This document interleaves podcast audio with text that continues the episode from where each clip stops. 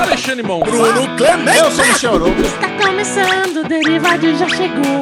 É o Derivado Cast começando pra você. Muito bem-vindos, eu sou o Michel Arouca, que alegria, Yes. pela primeira vez em três semanas, o Derivado Cast está oficialmente completo com a sua bancada original. Ó, é verdade, hein? E quem está aqui do meu lado é ele. Bruno Clemente. E aí, Bubu? Ah, Ah. dia, Cate. Eu apertei pra dar rec aqui, apertei. Gente, Ah, recudo. É que agora mudamos, né? Estamos com microfones crocantes e eu estou aqui pós-convidado, graças a Deus, recuperado. Não, você sabe que a gente não sabia que você estava com Covid, né? Nós gravamos o Derivado Cast, você falou que tava com gripe, aí a gente só falou, Bubu tá com gripe. É. Aí depois ele foi fazer o teste, não, na verdade ele tá com Covid. Exato. Aí, mas como é que tá? Já está A minha recuperado? responsabilidade. Hum, responsabilidade. Quem pega Covid res- perde o bi? Responsabilidade. que é isso, Alexandre Monfá? Que grosseria é essa? A minha responsabilidade, segunda-feira, vim para cá, arrumei todos os equipamentos para vocês poderem gravar. E eu falei, eu vou embora porque eu não estou bem. Não estou bem.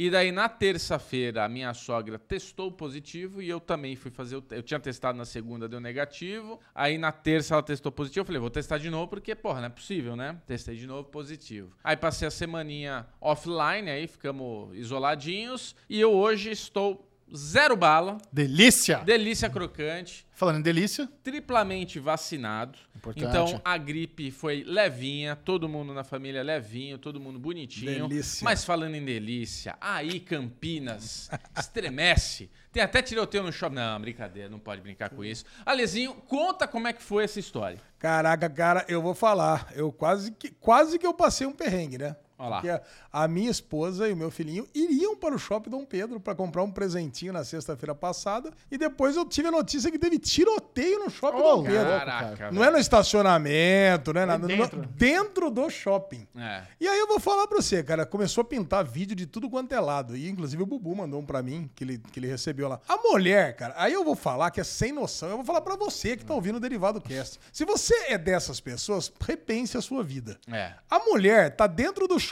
tem um monte de policial andando com Assalto na joalheria. assalto na joalheria, tiroteio na praça de alimentação. A mulher tá com o TikTok ligado, fazendo vídeo e gritando: Ai meu Deus do céu, ai meu Deus do céu, ai eu vou morrer, eu vou morrer. E, film, e procurando pra tudo quanto é lado o assaltante, pra ver de onde que vem o tiro. Ela queria o quê? Levar um tiro na cabeça? Pois é. Que porra é essa, cara? Essa hora é o, o, estratégia. o marido, o marido com a filha no colo, desesperado, arrumando um lugar pra, pra se salvar. E a mulher preocupada em gravar vídeo do TikTok, Nossa. do tiroteio. Pi- É, pior que é não o dá. pior shopping pra você esconder, que é aquela porra que são os corredores largos, não tem, não tem andar de baixo, um Ah. andar só.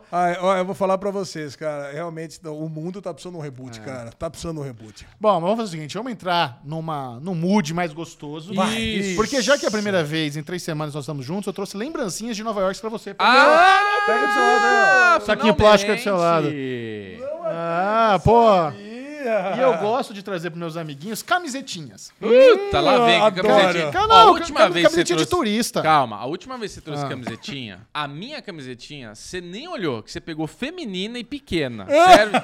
Ficou apertado na Sabrina. Não, então vamos mas ver se você- dessa vez você pegou no varal lá qualquer merda, Não, você pensou no eu. E a sua, como é que ficou? Todas as camisetas que você me trouxe, eu usei até Aí, ó. cair. Não, mas a tua, aí você falou hoje mais cedo, Alexandre Monfá, que todo mundo tem um amigo favorito. A sua foi pensada, serviu no corpo. Não. A minha foi literalmente a primeira que ele pegou no cabide. Não foi, não foi isso, não. O meu erro foi achar que você era mais gostoso do que você era. Ah. Que eu vi ali pelo shapezinho, falei, isso aqui cabe no bubuzinho, aquele corpo- corpinho dele de atleta, vamos lá. A, a camiseta era I'm a Vamos Pride olha Woman, Olha aí. né?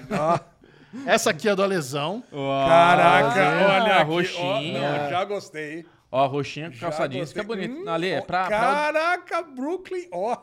Brooklyn Nine-Nine? Não, não, já vou botar já. Um Essa aí pouquinho. é Não, a não camisetinha faz do. Brooklyn. Vou botar já? Tá do tamanho certo, você acha, Lesão? Nossa, eu acho que tá, né? O que, que tá escrito? Leia pra turma. Brooklyn é, Once Upon a 1664 Original Once Upon a Time in New York City. Aí, ó. É porque eu tô indo pra Nova York pela primeira vez em novembro. Cara, essa é pensada. Exatamente por isso que eu comprei, isso é. aqui- Isso aqui é coisa pensada pra brother. Agora do camiseta do Bubuzinho. É feminina. Falei? Vamos ver. Deixa eu ver. Hum, olha aí. Não, não é feminina, não. 64, Times Square, Brooklyn, Tribeca, Broadway, Queens, Chelsea, Manhattan. Não, achei sensacional. Union Square, bonito. Bubu, vamos, vamos trocar a camisa e vamos colocar agora? Ué, mas é Ering, cara. Tá zoando. E pro Pedrinho eu trouxe aqui também um cinzeirinho pra, da pequenininho, pra quando, pra ele- quando for lá pros 4h20 da tarde, não, não escapar, você pode usar, ó, bem bonitinho. Olha aí. ó. Ué, não vamos botar a camisa? Mostra aí, mostra aí o seu... seu Pois, pois ali. é um cinzeirinho pequenininho pra cabelo fininho, é por isso. Então pronto, lembrancinha dos meus amiguinhos. obrigado, não trouxe lembrancinha pra minha mãe, pro meu irmão, eu trouxe só pra vocês. isso é, muito é assim, é isso mesmo. É isso Só mesmo. pra quem mais importa. Vamos lá, vamos agora entrar na pauta. A Lesão teve uma excelente ideia. Nós tivemos algumas estreias importantes na HBO Max, tivemos algumas estreias importantes na Netflix e hoje nós vamos entender qual serviço de streaming está atendendo melhor a audiência global. Tá. Hoje é HBO Max versus Netflix. round one, fight! Alesão, quais são os representantes de cada serviço de streaming? Por que, que a gente chegou a essa conclusão? O que está acontecendo? Qual é Que o papo que tá de hoje? Não, o que aconteceu é o seguinte: a gente assistiu muita coisa da HBO Max, muita coisa da Netflix, e ainda teve os, os, os semanais aí que estão fazendo muito sucesso da Disney e da, do Prime Video. Certo. Mas o que importa é que a gente viu muita coisa de HBO Max e Netflix. Tá. Então vamos ver os representantes de HBO Max. Vai. O que, que tem? Entrando do lado do ringue. Tim, tim. Ring. Ring. do ringue. Westworld, representando Dolores e Homem de Preto. Barry, representando Barry e, e Hank. E a mulher do viajante do tempo. Olha aí, as três Olá. séries da HBO Max: Westworld, Barry e A Mulher do Viajante no Tempo. E do outro lado, Umbrella Academy, com o número 5 e a mulher dos Falcões. Geração Zeno Perrengue. Olha, isso aqui é representante de menor valor, mas tudo bem. E La Casa de Papel Coreia. Olha só, Netflix veio com a terceira temporada de The Umbrella Academy, o novo reality show chamado Geração Z no Perrengue e, o- e a adaptação de La Casa de Papel coreana. Vamos ver que- onde que a gente chega aqui e como é que vai funcionar essa guerra. Como vai ser? A gente vai falar alternado de cada uma delas e depois a gente vai dar notinhas aqui e ver a bom. média, tá bom? E olha que interessante, né? Você sabe que por muito tempo a a Netflix e a HBO estiveram com estratégias opostas. A Netflix sempre apostou no volume e a HBO apostava na, na qualidade. É. A HBO soltava seis séries por ano, enquanto a Netflix soltava seis séries por semana. Isso. Agora mudou. Com a HBO Max, a, a, a- a HBO agora tá no volume, só que eu sinto que eles ainda conseguem manter qualidade. Consegue. Sim. Tem muita série saindo nova da HBO toda semana, mas, cara, tudo com uma qualidade muito, muito boa. Já é diferente Será? da Netflix. Será? Será? Vamos descobrir Teve agora. uma que a Lesão não gostou. É, a gente podia até botar aquele cardzinho aqui que tem a votação do público também, tá ligado? Uma Não vez tem você mais fez isso. Ah, não tem mais isso também. Então não faremos isso. a gente pode colocar pelo menos na comunidade. Isso, né? Na isso, comunidade é legal. então vamos lá. Começando, vocês querem começar por HBO Max ou Netflix? HBO. HBO Max começando por Westworld. Voltou. Quarta temporada, terceira temporada que não agradou ninguém, todo mundo ficou triste, a primeira todo mundo ama, a segunda é mais ou menos, a terceira todo mundo odeia. Eu quero dizer uma coisa sobre o Westworld, terceira temporada. Nós Ah. assistimos o primeiro episódio no cinema, vocês lembram? Lembro. Cara, tinha lá aquele, aquele, aquela meca lá que a gente tirou foto. A gente saiu empolgadaço do Sim. primeiro episódio. É mudança, Dolores fora do parque, um negócio que a Prometia. gente... É um novo... É um novo... Prometia, Prometia. cara. É um, era um novo cenário, mas que a gente gostou. Tava Jesse Pinkman sentado lá, como se fosse naqueles negócio do- de construção civil lá. Cara, a gente gostou do primeiro episódio. Repetiram esse shot, inclusive, do Jesse Pickman sentado lá no, no topo do, do negócio. Isso. Cara, aí veio essa quarta temporada agora. Eu já vou adiantar. Eu achei horrorosa. Alezinho, Horrorosa. Pega o Homem de Preto ali caidinho nos Funko ali. E eu vou te falar, Ale, também não, não tava. Eu não estava hypado é, com essa quarta temporada. Comecei a assistir o, o episódio com má vontade. Reclamo da HBO. Primeira reclamação da HBO aqui, HBO Max, HBO, que não fez nenhum tipo de recap para abrir esse episódio. Eu acho uma falta de educação Tem no YouTube da HBO, o Rick. Uh, Não quero no YouTube. Não quero no YouTube. Quero, eu quero, antes de começar um episódio, como qualquer boa série, como qualquer bom canal, qualquer bom streaming, faz aquele, põe esse capzinho lá, ninguém vai achar ruim. Quem Concordo vai com achar ruim, pula. Quem não quer ver, pula. Tem um É. botãozinho lá, pula. Se eu, não, põe. se eu não tivesse assistido o resumão da Carol, realmente eu, eu ia esquecer de muita coisa. Não, porque, pô, faz quantos É. anos que a terceira temporada passou? A gente tava falando aqui de outra série também. Foi antes da pandemia, com Foi, certeza. foi. A gente tava fazendo a, a- De 2019, a cobertura. Então, fizemos uma cobertura com a Mikan, com a Carol, é, da terceira temporada. Então, assim, faz muito tempo. Eu não lembrava que a. a, a- como é que é o nome? A Dolores não é mais a Dolores. E Pode, pode ser que seja Dolores, porque tem aquela cena final que você falou, que o, o Bernardo. Então, assim, eu não, eu não lembro de nada. Eu não lembro de nada. Eu comecei a assistir e o que eu gostei desse episódio é que passou muito tempo, né? Pelos pelos Oito anos. Passaram oito anos. Acho que sete, não foi? É, sete, oito anos passaram-se e, e daí a gente começa a entender onde que tá o momento de cada um. Agora, começou bem e quando veio a Maeve, ali pra mim já começou a cagar tudo e pra mim já mostrou que essa temporada vai ser outra bosta. Porque na hora que a Maeve faz a conexão dela, depois de oito anos, ela tem uma... Ai, vou dar uns estalos aqui e já descobre onde ela tá, já vão buscar ela, ela já mata todo mundo, já taca fogo na barraca, ela já vai atrás do Jesse, aí acontece aquela coisa bem conveniente dele ser um cara ali transtornado pós-guerra e ele não, ensinando pra filha como que se atira com o airsoft ali, ó, você tem que treinar muito, você tem que ficar no escuro, porque no escuro você não pode ter medo dele, ele te ajuda a enxergar. Ficou naquele papinho, aí a filha derruba o ursinho, o cara noiadão, ela sai lá da casa pra pegar o ursinho, ninguém percebe, né? A criança sair da casa, ninguém percebe. Agora o Raccoon pegar a lata lá, nossa, vou pegar minha arma. Aí ele sai, tem um bandido lá, ai, cadê seu pai? Vou matar todo mundo. Conveniente, a Maeve aparece, dá uma facota nas costas dela. E outra, me incomoda, o cara tá com uma arma de fogo na mão, na frente da pessoa, o cara dá uma baixada e não pega uma bala em ninguém. Não dá, velho, não dá. Coisa mais fácil. Stormtrooper, Bubu, A- Stormtrooper. Não, Stormtrooper é a zoeira do Stormtrooper. Um cara com uma arma de fogo daquela distância tinha que acertar na criança, tinha que acertar nele. Algum tiro tinha que pegar. Alguém tinha que se machucar pelo menos pra fazer sentido a cena. Porque, ah, pau, pau, do cara descarrega a arma, não pega uma merda num tiro. Então, assim, me incomoda essas coisas, cara. Me incomoda. Eu já, eu já começo a pegar a ânsia da série. Ô, boa, eu, eu acho que é o seguinte, né? Essa sé- Westworld, pra mim, tem uma, um efeito é, Prison Break. Eu explico pra vocês. Hum, Prison Break é uma série que tratava-se de pessoas que queriam escapar da prisão. Boa. Então, beleza. Aí fez tanto sucesso na primeira temporada depois que eles escaparam da prisão, que aquela porra daquelas tatuagens do Michael Scofield servia pra tudo. Tinha até escrito Atlas ali, que significava que ele tinha que lembrar que tinha que pegar um elevador pra fazer não sei o que dentro. Isso. Eles esticaram. E aí pegaram contar a história de todos os personagens. Aí chegava um momento que você parava e pensava, meu, mas não me interessa pra esses personagens. Eu me interessa é o Lincoln e o Michael, como que ele ia entrar na cadeia, como ia tirar o irmão. Aí tá na cadeia, aí que aí quando quando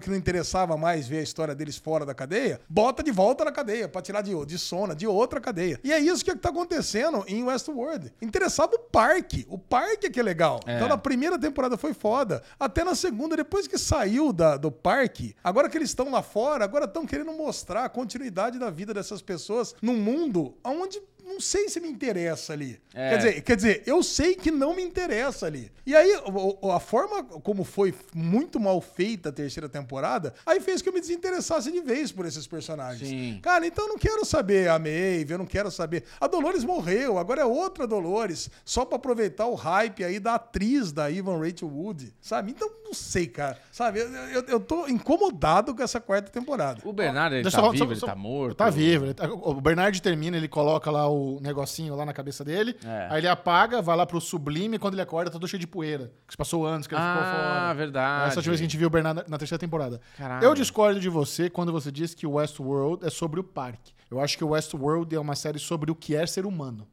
E isso é muito bem trabalhado em robôs, que é, se você for fazer de uma forma é, filosófica, não possuem alma, mas eles possuem consciência. Então, os debates filosóficos de Westworld são muito legais. Eu gosto da série porque você tem que a- a prestar atenção. O- Acho que assim, existe uma certa frustração em assistir Westworld que as respostas elas só vão. Você só vai entender lá pro final da temporada. Você vai vendo histórias paralelas que provavelmente nem estão se passando no mesmo momento. A gente vê histórias paralelas e é pra confundir. A gente acha que tá acontecendo é, o que tá acontecendo simultâneo. Eles, ainda. podem estar em, em- em tempos diferentes, mas tudo vai se encaixar mais pro final da temporada. E eu, eu, eu, eu pago um pau pra, pra Westworld porque é uma produção tão grandiosa, cara. Quando você vê uma série dessa, a- as locações, a forma como ela é filmada, a música. O el- Cara, olha o elenco dessa série. Olha como o Ed Harris é um puta de um ator. Olha, e, a- eles não querem aproveitar o hype da Evan Rachel Wood, querem aproveitar o talento dela, ela uma puta atriz. A Tandy Newton, a Maeve, é uma baita atriz. Maravilhosa. O, o Jess Pinkman, um ótimo ator. Então os caras têm um grupinho ali de atores, a Tessa Thompson, muito fodas. É um dos melhores elencos de séries do planeta Terra. Mas, Michel. Então tem que aproveitar essa galera mesmo, Tem cara. que tá certo. aproveitar. O Jeffrey Wright com o Bernard vai voltar aí. Mas eu acho que eles mandam mal na história. Acho que o Ale tá falando uma coisa que ele tem razão. Enquanto a gente tava lá dentro, a gente se importava. Na hora que saiu do parque, a gente poderia se importar. Mas foi tão ruim a terceira temporada que a gente deixou de se importar. E a quarta temporada, sabe, a Maeve, maravilhosa. Mas, puta, essa historinha dela com a espada, sabe? Vai virar a Michonne lá do, do Walking Dead, vai ficar sempre com a katana. Caralho, velho, já esquece essa katana. Pega uma porra de uma arma, entendeu?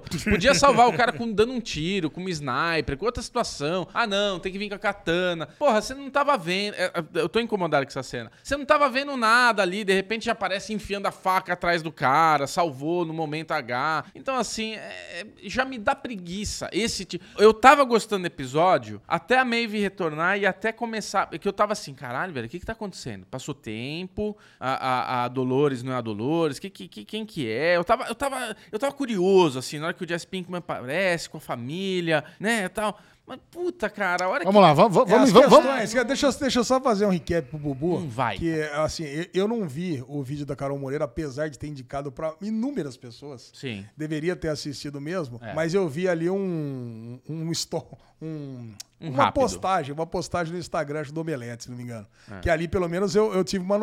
Deu pra relembrar alguma coisa da terceira temporada, que foi a destruição do Rehoboam. Que, o que acontece? A terceira temporada foi sobre livre-arbítrio. Que ninguém tinha livre-arbítrio, e pra isso que servia, inclusive, o, o parque que pegava todos os dados de todos os Coletava, visitantes e coisa e É. tal. Aí destruíram o Rehoboam, e aí, teoricamente, as pessoas passaram a ter o livre-arbítrio. É. Eu achei que essa quarta eh, temporada fosse. Esse fosse ser o, o tema. Como é que tá a sociedade depois de sete anos? que e aconteceu? quando eu vi que deu esse salto temporal de sete anos, falei, pô, legal, vamos ver o que, que mudou, vamos conversar mais sobre isso. É. Cara, mas não foi, mas essa conversa não existiu. Ou se existe. A gente vê que a, a Cristina, né, que é a personagem da Evan Rachel Wood, trabalha numa empresa de videogame onde ela escreve narrativas e tem uma pessoa ligando pra ela desesperada porque a narrativa dela tá acabando com a vida dele. Então ela tá criando histórias que está sendo usada de alguma forma no mundo real ainda em pessoas. Então, se ela escrever uma história onde a pessoa vai casar, vai divorciar, e, e isso de alguma forma está sendo usado nos humanos, ainda o livre-arbítrio está sendo questionado na série.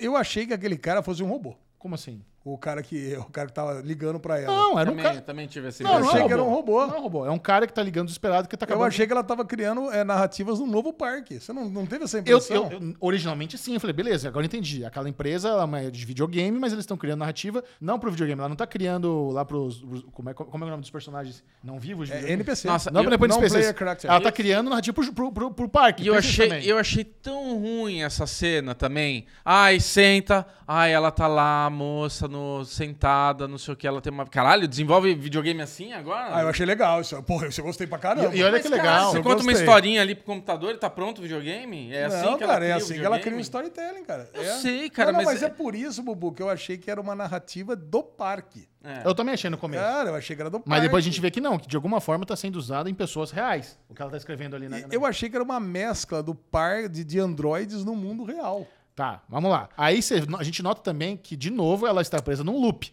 Ela É. tá ali acordando da mesma forma Sim, que ela acordava é. no Westworld. Mesmo- mesmo a mesma historinha. Aliás, aquela cama maravilhosa, né? Apenas escondeu que não precisa nem arrumar a cama. É. Adorei Então, aquela cama. me incomodou um pouco isso, porque aí quando ela puxa pra baixo, tá tudo zoado, né? Ah, tá, é só entrar de baixo. Ah, lá, ela passa o zíper. Zus- É. Mas eu, eu lá. quero voltar um pouco para uma parte de TI que talvez você con- consiga explicar melhor. A gente vê lá o Homem de Preto tentando comprar uns servidores na represa. Conta pra turma aí que hoje como é que é a forma de resfriar é, é, servidores que existe no planeta hoje, em 2022. É, hoje você resfria através de água, através de, de ar, né? Especialmente através de ar, um data center. O que são aqueles servidores? Aqui é um data center. Mas Basicamente, o que, o que que tem ali? O que, o que que o William quer com aquela porra? ele, ele quer os dados. Que- e se aquele Então. servidor é onde tá brigando lá o Sublime? Que é Então, aque- pode que- ser. Aquele É, lugar onde que a é galera isso. fugiu. Então, beleza. É, e- Eu e- acho que é isso. Que ele fala, se- me roubaram e eu quero tudo que tá aí. Legal, chegamos a essa conclusão. E se aquelas moscas que a- a- a- pegaram lá o cara do cartel foram, na verdade, mi- microdrones? Sim. São pequenos drones ou então nanotecnologia. Ah, com Não, é certeza, nanotecnologia. Aquilo lá Então, entra pô, no teu vamos lá. nariz e já era. A Você- gente vê na abertura que realmente aparece uma mosquinha sendo criada da mesma, É. com os mesmos instrumentos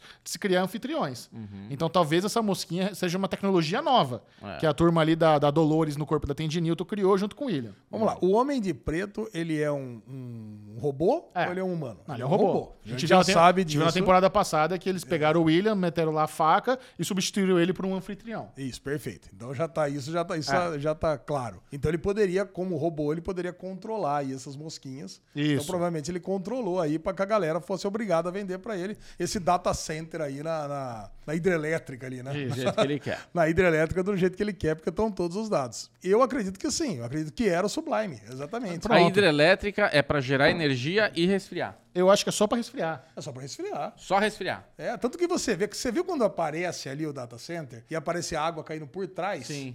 É ali, cara, é para isso. Tá. Cara, muito louco isso. Então nós já temos ali uma teoria de onde está o céu, entre aspas, dos robôs. Sim. o céu dos Sim. anfitriões. Todo mundo que fugiu lá na, naquela temporada que tava correndo no parque, tinha aquela fenda e não sei o que atravessava É no tal. final da segunda, na verdade. Exatamente. É. Isso aí, a galera que se salvou do parque foi pra um lugar e é onde o Bernard foi também na terceira temporada, depois voltou. Sa- é o É, onde o. Ted tava. É o San Junipero, né? Isso. E eu termino com aquele cliffhanger mostrando o Ted ali observando a Cristina. Então o Ted voltou também. Ou será que é uma versão do Ted? Você se importa com o Ted? Não, lógico que Eu não. queria mais ver o Rodrigo Santoro nessa série do que o Ted. Eu também. Lógico, Eu lógico. também. De o Rodrigo- Ah, Eu queria ver o Hector tá de na, volta. Tá na série nova lá do Prime, É, dos tá ele, navios. ele e o tudo. professor. Isso, vai, vai. Mas tá eu falando- queria, eu queria ver o Rodrigo Santoro de novo como, Também. como Hector, acho que ele faz falta. Mas, cara, vocês estão vendo tanto de possibilidade legal que a gente tem nessa Não, temporada? a, gente vê, a possibilidade. gente vê no flashback, inclusive, que a, que a Maeve e o Jess Pinkman estouraram lá também, eu acho que um, um, um backup do, do, do Roboão. Você vê que ele fica, ele fica Ah, todo verdade. fudido, ele fica lá machucado. ela- será que ele já não morreu também? Ele já é um anfitrião? Putz. Ele fica bem fudido no flashback. Ah, Então será que isso tudo não é um parque? Agora? Então, mas eu acho que assim, acho que a trama de- dessa temporada ela tá caminhando muito para o que foi o filme do Westworld nos anos 80, 70, onde eles começam a substituir pessoas-chave no planeta Terra por robôs. É. E aos poucos os anfitriões vão dominando cargos de poder no mundo todo. É, eles até falam, ó, tem que ir lá falar com o prefeito, com o governador, sei lá, em algum momento do episódio. E você vê que na abertura também tem um lance de colmeia, né? Que faz aquela bola e as pessoas estão dentro, né? Não é. Estão tão todos interligados, não sei. Mas sabe qual é o problema, Michel? É isso que você tá falando. Você tem um episódio que te traz um monte de possibilidades, que é muito legal pra história e, e pra trama toda. E eu volto pra cena da Maeve. Ao mesmo tempo, você tem uma co- coisas muito cachorras. E eu não sei o que tá acontecendo, se eu que tô ficando insuportável mais que eu já sou, ou se tipo eu tô Porque cara, tá- eu tô com uma sensação nas séries de tanta coisa conveniente acontecer e tipo meio que foda-se. Você vem numa, numa série que nem Westworld, que tem toda essa, todas essas possibilidades e tudo, aí me, me acontece uma sequência que a Maeve vem lá e já salva e já não sei o que, ele já sai e põe Você no tá muito carro. apegado nessa Eu não- Eu tô apegado, não cara. Eu tô apegado porque é ruim Porque a cena né? é muito ruim pra Westworld. acho- eu não acho a cena Foi muito muito ruim. sériezinha de TV, entendeu? Não foi, olha, Mas, Westworld. mas o Westworld é uma série de. TV. Hã? É. É o quê? Westworld é uma série de TV. Ah, streaming, é. HBO. Não tô falando É. de do que o Ale falou lá, do, do que escapa da prisão, lá Prison Break. Tô falando de Westworld, caralho. Tô falando de Game of Thrones. Tô falando de coisa grandiosa. tô falando de série grandiosa. Não a série que a Maeve vem lá com espadinha e vai ficar a temporada inteira na espadinha passando espada em todo mundo. Sei lá, acho cara. Acho legal ruim. ela com a espadinha. Acho ruim, acho ruim a cena que ela tá lá na barraca dela lá e ela faz uma imersão e daí ela dá um blackout e, porra, depois de sete anos, só depois de sete anos acontece uma coisinha daquela, volta todas as memórias que ela já tem a vida inteira. Acho ruim, cara, acho toda essa construção ruim, pobre. Sabe como é que é? Não, eu, eu, eu acho válido ficar atento a essas coisas, porque a gente já foi decepcionado com Westworld. Exato, é essa minha decepção Eu acho- que eu eu já espero pra essa temporada já com essas sequências. Ao mesmo tempo que eu acho interessante a gente também ter um pouco mais de mente aberta, porque a gente tem que lembrar que a primeira temporada é muito foda. Ah, a primeira e a segunda são muito foda. Então. Eu adoro a primeira e a segunda. Eu Pra também- mim, eu também adoro. Prime, pra mim, Westworld, primeira e e segunda temporada Eu é uma das adoro- minhas séries favoritas. Não, não, a terceira adoro- temporada joga no lixo. Não, eu adoro a primeira. A segunda, eu acho que ele já vem com essa complicação que não tinha necessidade. Ah, eu gosto da co- Não, não segunda. tinha Também gosto. necessidade de Gosto. ser tão complicada desse jeito. Cara, a segunda, com aqueles Não. corpos na represa, e a gente ficou teorizando, criando um monte de situação. Então, nada, no final Puta, das contas, não é nada daquilo. tigres. Tinha 455 Bernards, um de cada. Cara, a puta confusão. Ah, no final você não se legal. diverte. No final você não se diverte. É, mas isso é um problema. Quando o negócio é muito confuso, que você não consegue nem trazer uma racionalização pra trama, É. é, e, não, e não é, não é divertido mesmo. É, e agora É. você tá nessa quarta temporada, você acabou de falar um negócio que não tinha nem me tocado. Ah, pode ser que cada um esteja num, num- num tempo diferente. Um tá cinco anos no futuro, outro Pode tá dois ser. no passado. Mas, Falei, "Ih, pô, mas velho." aí é modus operandi de Westworld. Os caras estão fazendo isso há três Ah, ó, temporadas mas já. vocês estão falando uma coisa agora que a gente tá realmente. Porque você percebeu que nós aqui mesmo falamos um negócio? Eu acho que a, a Rachel lá, a, a, a Dolores, que é outro nome, é que é? Cristina. Cristina, ela fala que é oito anos. Não fala? É só ela que fala. Daqui a pouco. E a ah, Maeve você tá- fala Você tá sete. achando. É, você tá achando. não, não, não é que a minha amiga fala sete. A criança tem sete anos. Então, um ano, nove meses de gravidez, mais sete anos, sete anos de idade, passou oito anos também pra ela. Não, mas eu acho que ela fala que é sete anos que ela tá guardada na É? barraca lá. Ela fala. É, eu acho que a não, eles Cristina falam que a falou- criança tem sete anos de idade. Não, quando a Maeve tá lá, ela fala pro cara, como é que vocês me acharam depois de sete anos? Fala alguma É. coisa assim. Tem Não, eu acho, que, a- eu acho assim. que ali, eu acho, que- eu acho que a Cristina, a, a Maeve e o Jess Pickman estão no mesmo período. Puta, olha lá, ele odiou que uma tava um ano na frente, ó. Não. É que se a, se a criança tem sete anos, ela, ela de não, idade mas não tô falando da criança, caguei pra Não, criança. mas, Bubu, a criança resolve. A criança tem sete anos de idade, certo? É. Tem nove meses de gestação. É. Então se passaram oito anos. Como é que É. não? É óbvio. É que ela fala sete anos. Tudo bem, ela tá sete anos naquela barraca. Ela ficou um ano viajando pelo mundo. Pode ser, tá bom. Bom, com tudo isso, Bubu Clemente, de 0 a 100, que nota você deu pra esse primeiro episódio pra Westworld? 65. 65? É, Baixo, Já baixo ser generoso assim lá longe. Eu dou Chechel, 80. 80? 80. Cara, eu vou falar pra você, eu ia dar uma nota menor do que a que eu vou dar. Uma nota menor. E eu ia Você tá parar de assistir. Não, não, não tô sabotando, Você não. vai parar de assistir Westworld? Não, eu ia parar de assistir. É, Você vai parar. vai. então. Com tudo que a gente. Você me com- promete que você vai parar. Não, não, com tudo que a gente conversou aqui hoje, eu vou dar uma chance e vou assistir o segundo episódio. Ah. Com todas as considerações, especialmente que você deu, tá, Xixão? Ok. É o negócio. Então eu vou dar uma nota 35 pra esse primeiro da puta. episódio de, de Westworld, porque, cara, eu achei. Você nunca deu 35 pra nenhuma série na sua vida. no Claro que eu dei, claro que eu dei. Eu achei muito chato. Eu, eu, cara, eu não me importei com ninguém que tava ali, não vi a hora de acabar esse episódio. Ok. E eu assisti bem, assisti hoje quando eu acordei, 6 horas da manhã, eu tava com a É, mente bem. tranquila. Aquele olho inchado, vontade de mijar, fome. Não, eu acordei, mijei, lavei o rosto e assisti. Então não tava com vontade de mijar e nem com o olho inchado, tá Mas bom? tava com fome. Com fome sim, sempre. Próxima série pra gente avaliar. Próxima série agora da Netflix, a super estreia Umbrella Academy, Umbrella Academy. terceira temporada. Agora é que eu quero ver. Olha, eu comentei na guerra de streaming, eu quero falar aqui de novo pra vocês, que eu sinto que a popularidade da Umbrella Academy derreteu. Derreteu. Sabe, antigamente, por quê. antigamente o hype em torno de Umbrella Academy era muito grande, muito grande. E eu adoro a série, é uma das minhas favoritas da Netflix, é Umbrella Academy. E como eu, eu não senti que houve muita divulgação, eu não senti muitas conversas, sabe, por exemplo, quando você pega um The Boys da vida com Hero Gasm, tá todo mundo falando. É. Você sente, sabe, que tá todo mundo falando dessa série. Eu não, cara, eu não, não conheço ninguém que tá vendo Umbrella Academy. Mas Umbrella Academy, assim? desde a Não, primeira tem- temporada, não foi esse estrondo. Era, foi? era Foi. estrondo. Era. eu vou te falar uma Era, coisa não que você não, você não lembra. Foi É. o primeiro vídeo do Derivado Cast a passar de 10 mil visualizações. Olha. Foi Umbrella Academy. Com que tava Dinho. eu, com o Dinho, Olha nós só. quatro na, na thumb com É aquela verdade, mascarinha. uma mascarinha. Mascarinha. Cara, Verdade. foi um Então, espetáculo. é Umbrella verdade. Mas, mas eu Caraca. digo isso porque eu falei, bom, a temporada deve ter sido uma merda. Se ninguém tá falando, a galera desistiu. Aí eu vou assistir a terceira temporada e tá bom pra caramba, cara. É. Nossa, Eu tô adorando. Quer dizer, eu matei, a terceira temporada. Eu adorei. É, eu tô quinto Academy. Episódio. eu Adorei. tô no terceiro. Então falaremos até o terceiro episódio Ah, aqui. vou lembrar que tem até o terceiro, depois de visto 10. Cara, eu te falo que tem até o Tá. terceiro. É aquela conversa do- do- do- dos dois ali, que eles iam fazer a troca do, do Marcos pela maleta. Ah, Já tá. apareceu o velhinho? O velhinho, não. Não apareceu nenhum. O único velhinho que apareceu é o cara da casa. Então é, o- Que cara da casa? é o, o Har- Hargreaves lá. Ah, não, e tem o tiozinho do hotel também, não tem? O Tá tiozinho do hotel, sim. Ele, aparece ele faz a morte em Supernatural. Ah, é? É o mesmo ator. Tá igual. Cara, eu vou falar o que, assim, a segunda temporada, a galera criticou muito. Eu gostei mais, acho que mais da segunda do que da primeira ainda. Que a galera que vai todo mundo pra década de 60, cada um num tempo diferente. Não, os efeitos visuais tão muito Eles bom. têm, eles têm uma vida particular, eles ficam anos ali, até que eles voltam, né? Se reencontram, tem que é, acabar com o fim do mundo de novo. E o número 5 traz eles de volta e acaba Cara. a segunda temporada voltando pra casa e eles têm a surpresa de estar lá o irmãozinho bem vivo, mas com a Sparrow Academy. Academy.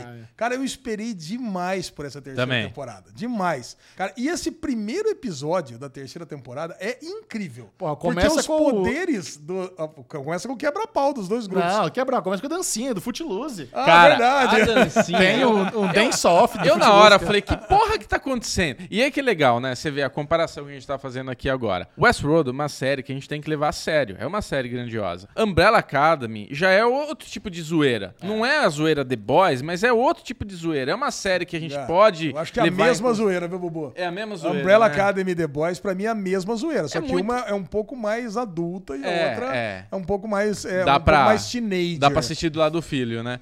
Mas assim, é, é isso, cara. A hora que começou a dancinha, eu falei, o que que tá acontecendo, velho? Não, cara, é, não, é o que eu ia falar agora. Esse, esse Sparrow Academy que apareceu tem poderes muito irados É. e muito criativos, Um cara. cubo. O poder da, da, da cobra lá, que joga a- o, o- Ah, o, o Venom. joga o Venom, que é exatamente isso, né? Eu nem entendi direito, só assisti três episódios até agora. O poder dela parece é, criar uma alucinação. É, né? alucinação. Criar uma alucinação no cara que ele fica meio embasbacado. Aí fez com que ele achasse que tava todo mundo participando de uma disputa de dança, né? Ele fica completamente fora de combate, né? O, o, o Luther, né? Cara, não é o Luther, é, É o o, é o- é Ah, é o Batman O- lá, o, o- como é que é o nome dele? É o, é o dois, né? O número dois. É o número 2. o Cara, e é número muito dois. bom, porque entra nessa história da, da dança, do musical. E eu falei, mano, pra onde vai essa porra dessa cena? Tomara que Virou não demore. RRR agora É, essa porra. virou RRR. Na hora que termina, que ele volta e você entende, ela olha pra ele e faz um. Né? Tipo. Isso Tá é cozido caralho. aí. Muito bom, velho. Muito bom. Agora eu entendi. Então, assim, porra, é maravilhoso, cara. Maravilhoso. Cara, e assim, e você tem toda, eu, toda essa história do paradoxo, né? Que eu ainda tô no terceiro episódio, estamos entendendo onde é que vai parar, por quê? No passado, o número 5 fala que escolheu muito mal. Falou que o Hargreaves, ó, escolheu uns puta uns filhos de merda, hein? Ah, então tá bom, então agora eu vou escolher outros.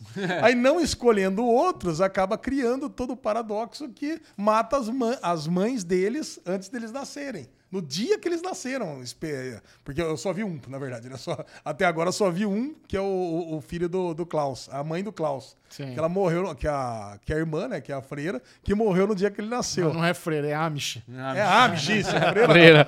É, até ó, a, a minha- o meu conhecimento religioso, você vê que não é tanto assim. né? Aliás, puta Amish do mal aquele lá, hein? Tá viu? louco, puta cara Badass. escroto. Agora, é muito bom, né, cara? Existe uma discrepância ali nesse elenco, porque o ator que faz o número 5, o ator que faz o Klaus, eles são muito É bons. cara. muito. É. Não, Cara, o já número no 5 é cara. um amor, cara. número Parabéns. cinco é foda, Você cara. que fez a escolha de elenco dessa criança, cara, você mandou muito bem. Ele é perfeito. A gente cara. sabe que você escuta derivado, então, cara, Parabéns. Diretor de casting, Congrats. Em inglês, por favor. Inglês, congrats. Well done, well done, É, my well man. done.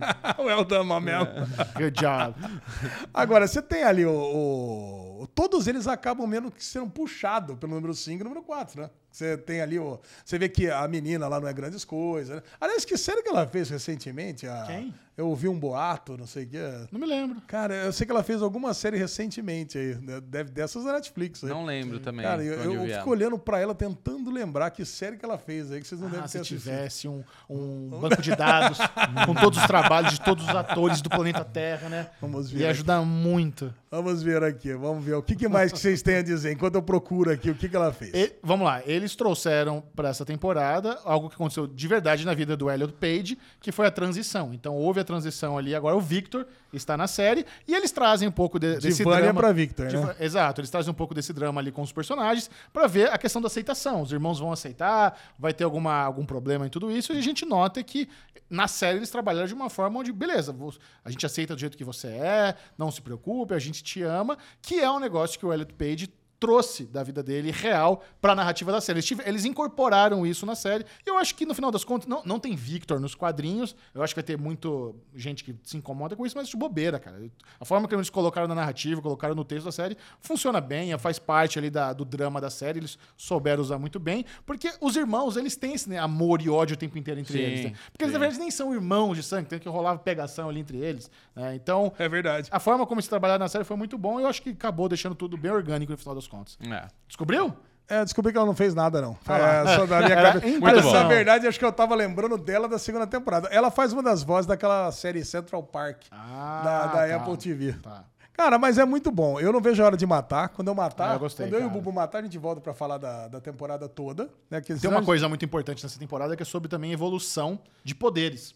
Então, alguns personagens vão descobrir ali uma. Sabe como tem, quando tem a evolução dos Pokémon, que fica mais poderoso? Ah, é? Alguns personagens vão encontrar um novo nível de seus poderes. Pô, eu vou falar assim, o número 5 fica mais poderoso que ele já é. É, tá já louco, cara.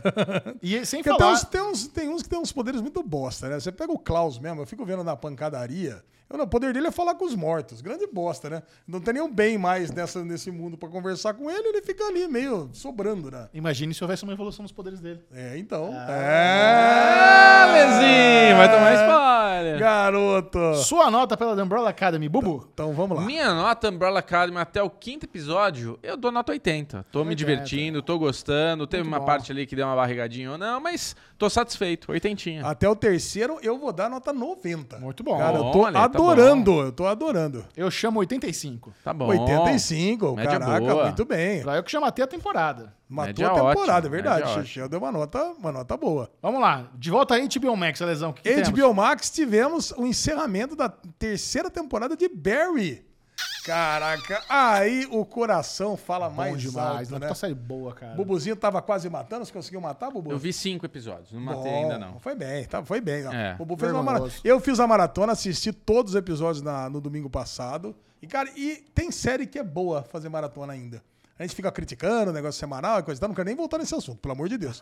Mas é, tem série que é muito gostosa É isso, Ale. de maratonar. Não, é quando a gente É entra nesse assunto, fica. Mas É. olha, é importante falar que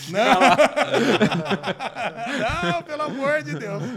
Assunto semanal. Mas foi muito gostoso assistir Barry numa tacada só. E eu já começo perguntando pra você, É. Chechel e Bubu.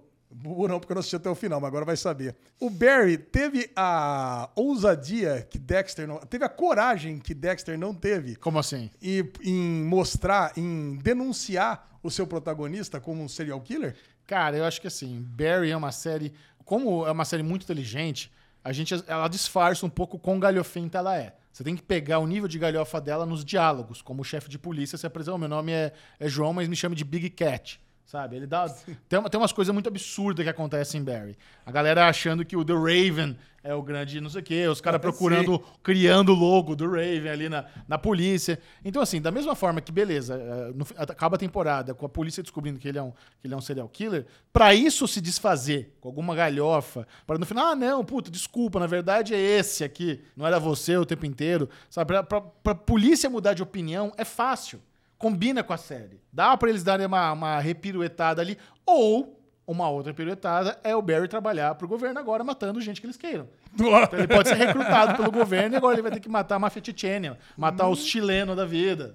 É, sabe? sim. dá- Os bolivianos, Os né? bolivianos. Então dá pra série piruetar de uma forma onde isso não se torne um grande problema É. pro Barry.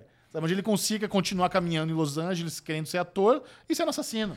Mas mesmo assim, cara, eu, eu fiz um paralelo. Porque, pô, a gente já falou sobre isso várias vezes, né, cara? Que o Dexter faltou isso no- na oitava. Já que era a última temporada, ele tinha que ser pego. Ele tinha que ser descoberto. Agora fizeram uma nova série, ele não foi pego de novo, né? Então, pô, caraca, cara. É, eu acho muito triste a, a história toda de Dexter. E, e Barry, cara, ele ser pego, eu falei, caraca, é isso. Agora vai mudar de direção a série. É, então, não, não, não é um negócio que eu fiquei muito pensativo, não, porque eu acho que isso se reverte fácil. O que eu gostei muito de Barry é a, é a parte inteligente da série, como, por Sim. exemplo, a lá o limbo na praia, sabe? É uma, uma coisa simples, o limbo na praia. Cara, aquilo, aquilo é tão bom, sabe? É tão sofisticado, sabe? É, Todas as pessoas que ele matou. Porra, cara, né? é, é muito. É, é bem bolado, é uma coisa simples. Você vê lá que eles estão esperando alguma coisa, eles estão olhando pra cima, tem aquele, aquele, aquele som de algo se aproximando, poderoso, e, e nunca mostra o que, que é, sabe? É muito bom, cara. É. Sabe? É uma série muito inteligente, que ela se aproveita dos, dos recursos limitados que eles têm e fazem coisas muito boas com cri- criatividade. É. Cara, e, é, e é uma comédia com drama, né? Tem todo esse lance. Pra caralho. Essa depressão dele, de não se Nossa. achar, e ele sempre que tá tentando fazer alguma coisa, ele volta pra matar alguém, pra ter que mexer com isso. E ele tem esse negócio meio doentio também, até onde eu vi, né? Que ele tá ali com o professor de teatro dele. Então, tipo, ah, não, a forma que eu vou resolver é dar um papel pra ele. Então ele fica insistindo naquela coisa de colocar Obcecado. o- obcecado. E lógico que o cara, meu, como é que eu vou te perdoar? Como Você matou minha namorada, você é um assassino. Que porra de mundo é esse que o cara a mesma vive? coisa, né, ele, Barry ele vive? oferece pra namorada dele de aterrorizar a, a mulher do stream. Não, ele, ele perde todos os links nessa temporada, né? Ele perde o link com o Kozono, já tinha perdido o link com o Raven. o Raven, aliás, meu caraca, puta cara vingativo, né? Ele vai em todos os caras que ele matou e deda, né? Fala assim, ó, ele matou seu pai, ele matou sua irmã, ele matou seu filho, ele matou isso. Caraca, então realmente o cara, ele é um espizinhento. Mas ele perde o link com a namorada, ele perde o link com o Kozono, ele perde... Cara, ele, ele fica isolado, né? O único cara que ele mantém o link é com o Correnk. Sim. É o único cara. Não, e, o- que e o, e o- e o relacionamento do Hank com, o- com o boliviano é muito bom, cara. É muito, Muito. bom. Puta, é muito bom. engraçado demais, cara. A, a hora, tem aquela cena que o moleque tá. O, o, cara, o cara da Mafititina tá filmando lá pra mostrar pros chefões, ó, essa é a nossa operação. A hora que- aí chega a polícia e começa o tiroteio e ele larga e sai fora, sai correndo. Não, Cara, tem, é tem uma bom. cena que é sensacional, que é o, o explosivo controlado por celular. Linkando E aí lá ele vai tentar, ele coloca, ele coloca o explosivo embaixo da casa dos bolivianos, que tem que ser explodido enquanto o Henk tá com o Pois, eu amante tô dele nessa boliviano. hora aí. Cara, e ele fica ali, então não vou nem contar até o final. O, o lance é que o negócio falha, né? Então ele tem que. Aí ele pega e liga no suporte. Do aplicativo. Pega, desliga, liga o Wi-Fi. não- Cara, Bluetooth. olha, é sério, é sério. Não, não vou falar mais nada. Assim, porque o Bubu não viu até o final. Tá bom. Assistam, assistam Barry, cara. Baita é um, fácil uma das melhores comédias que tem hoje. Não, o trabalho que o Bill Hader faz nessa série é incrível. Ele, se ele já tava bem no M nas outras temporadas, nessa então, foi, foi mais acima ainda. Agora eu começo, eu vou dar nota 95 pra essa temporada. 95, cara, boa, eu né? amei, Notaço. eu amei essa temporada de, de. Barry. E você, Xixó? Eu dou nota 90.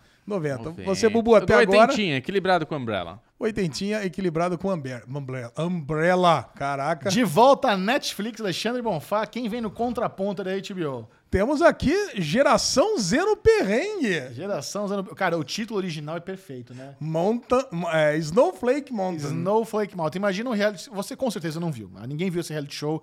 Mas a gente ficou muito intrigado. Ninguém viu. Mas quando eu falar. Eu não vi. Ah, quando eu falar do que se trata, talvez você fique interessado. Eles pegaram algumas pessoas ali da geração Z, que são o quê? São adolescentes, jovens adultos, entre 19 19 e 26 anos ali.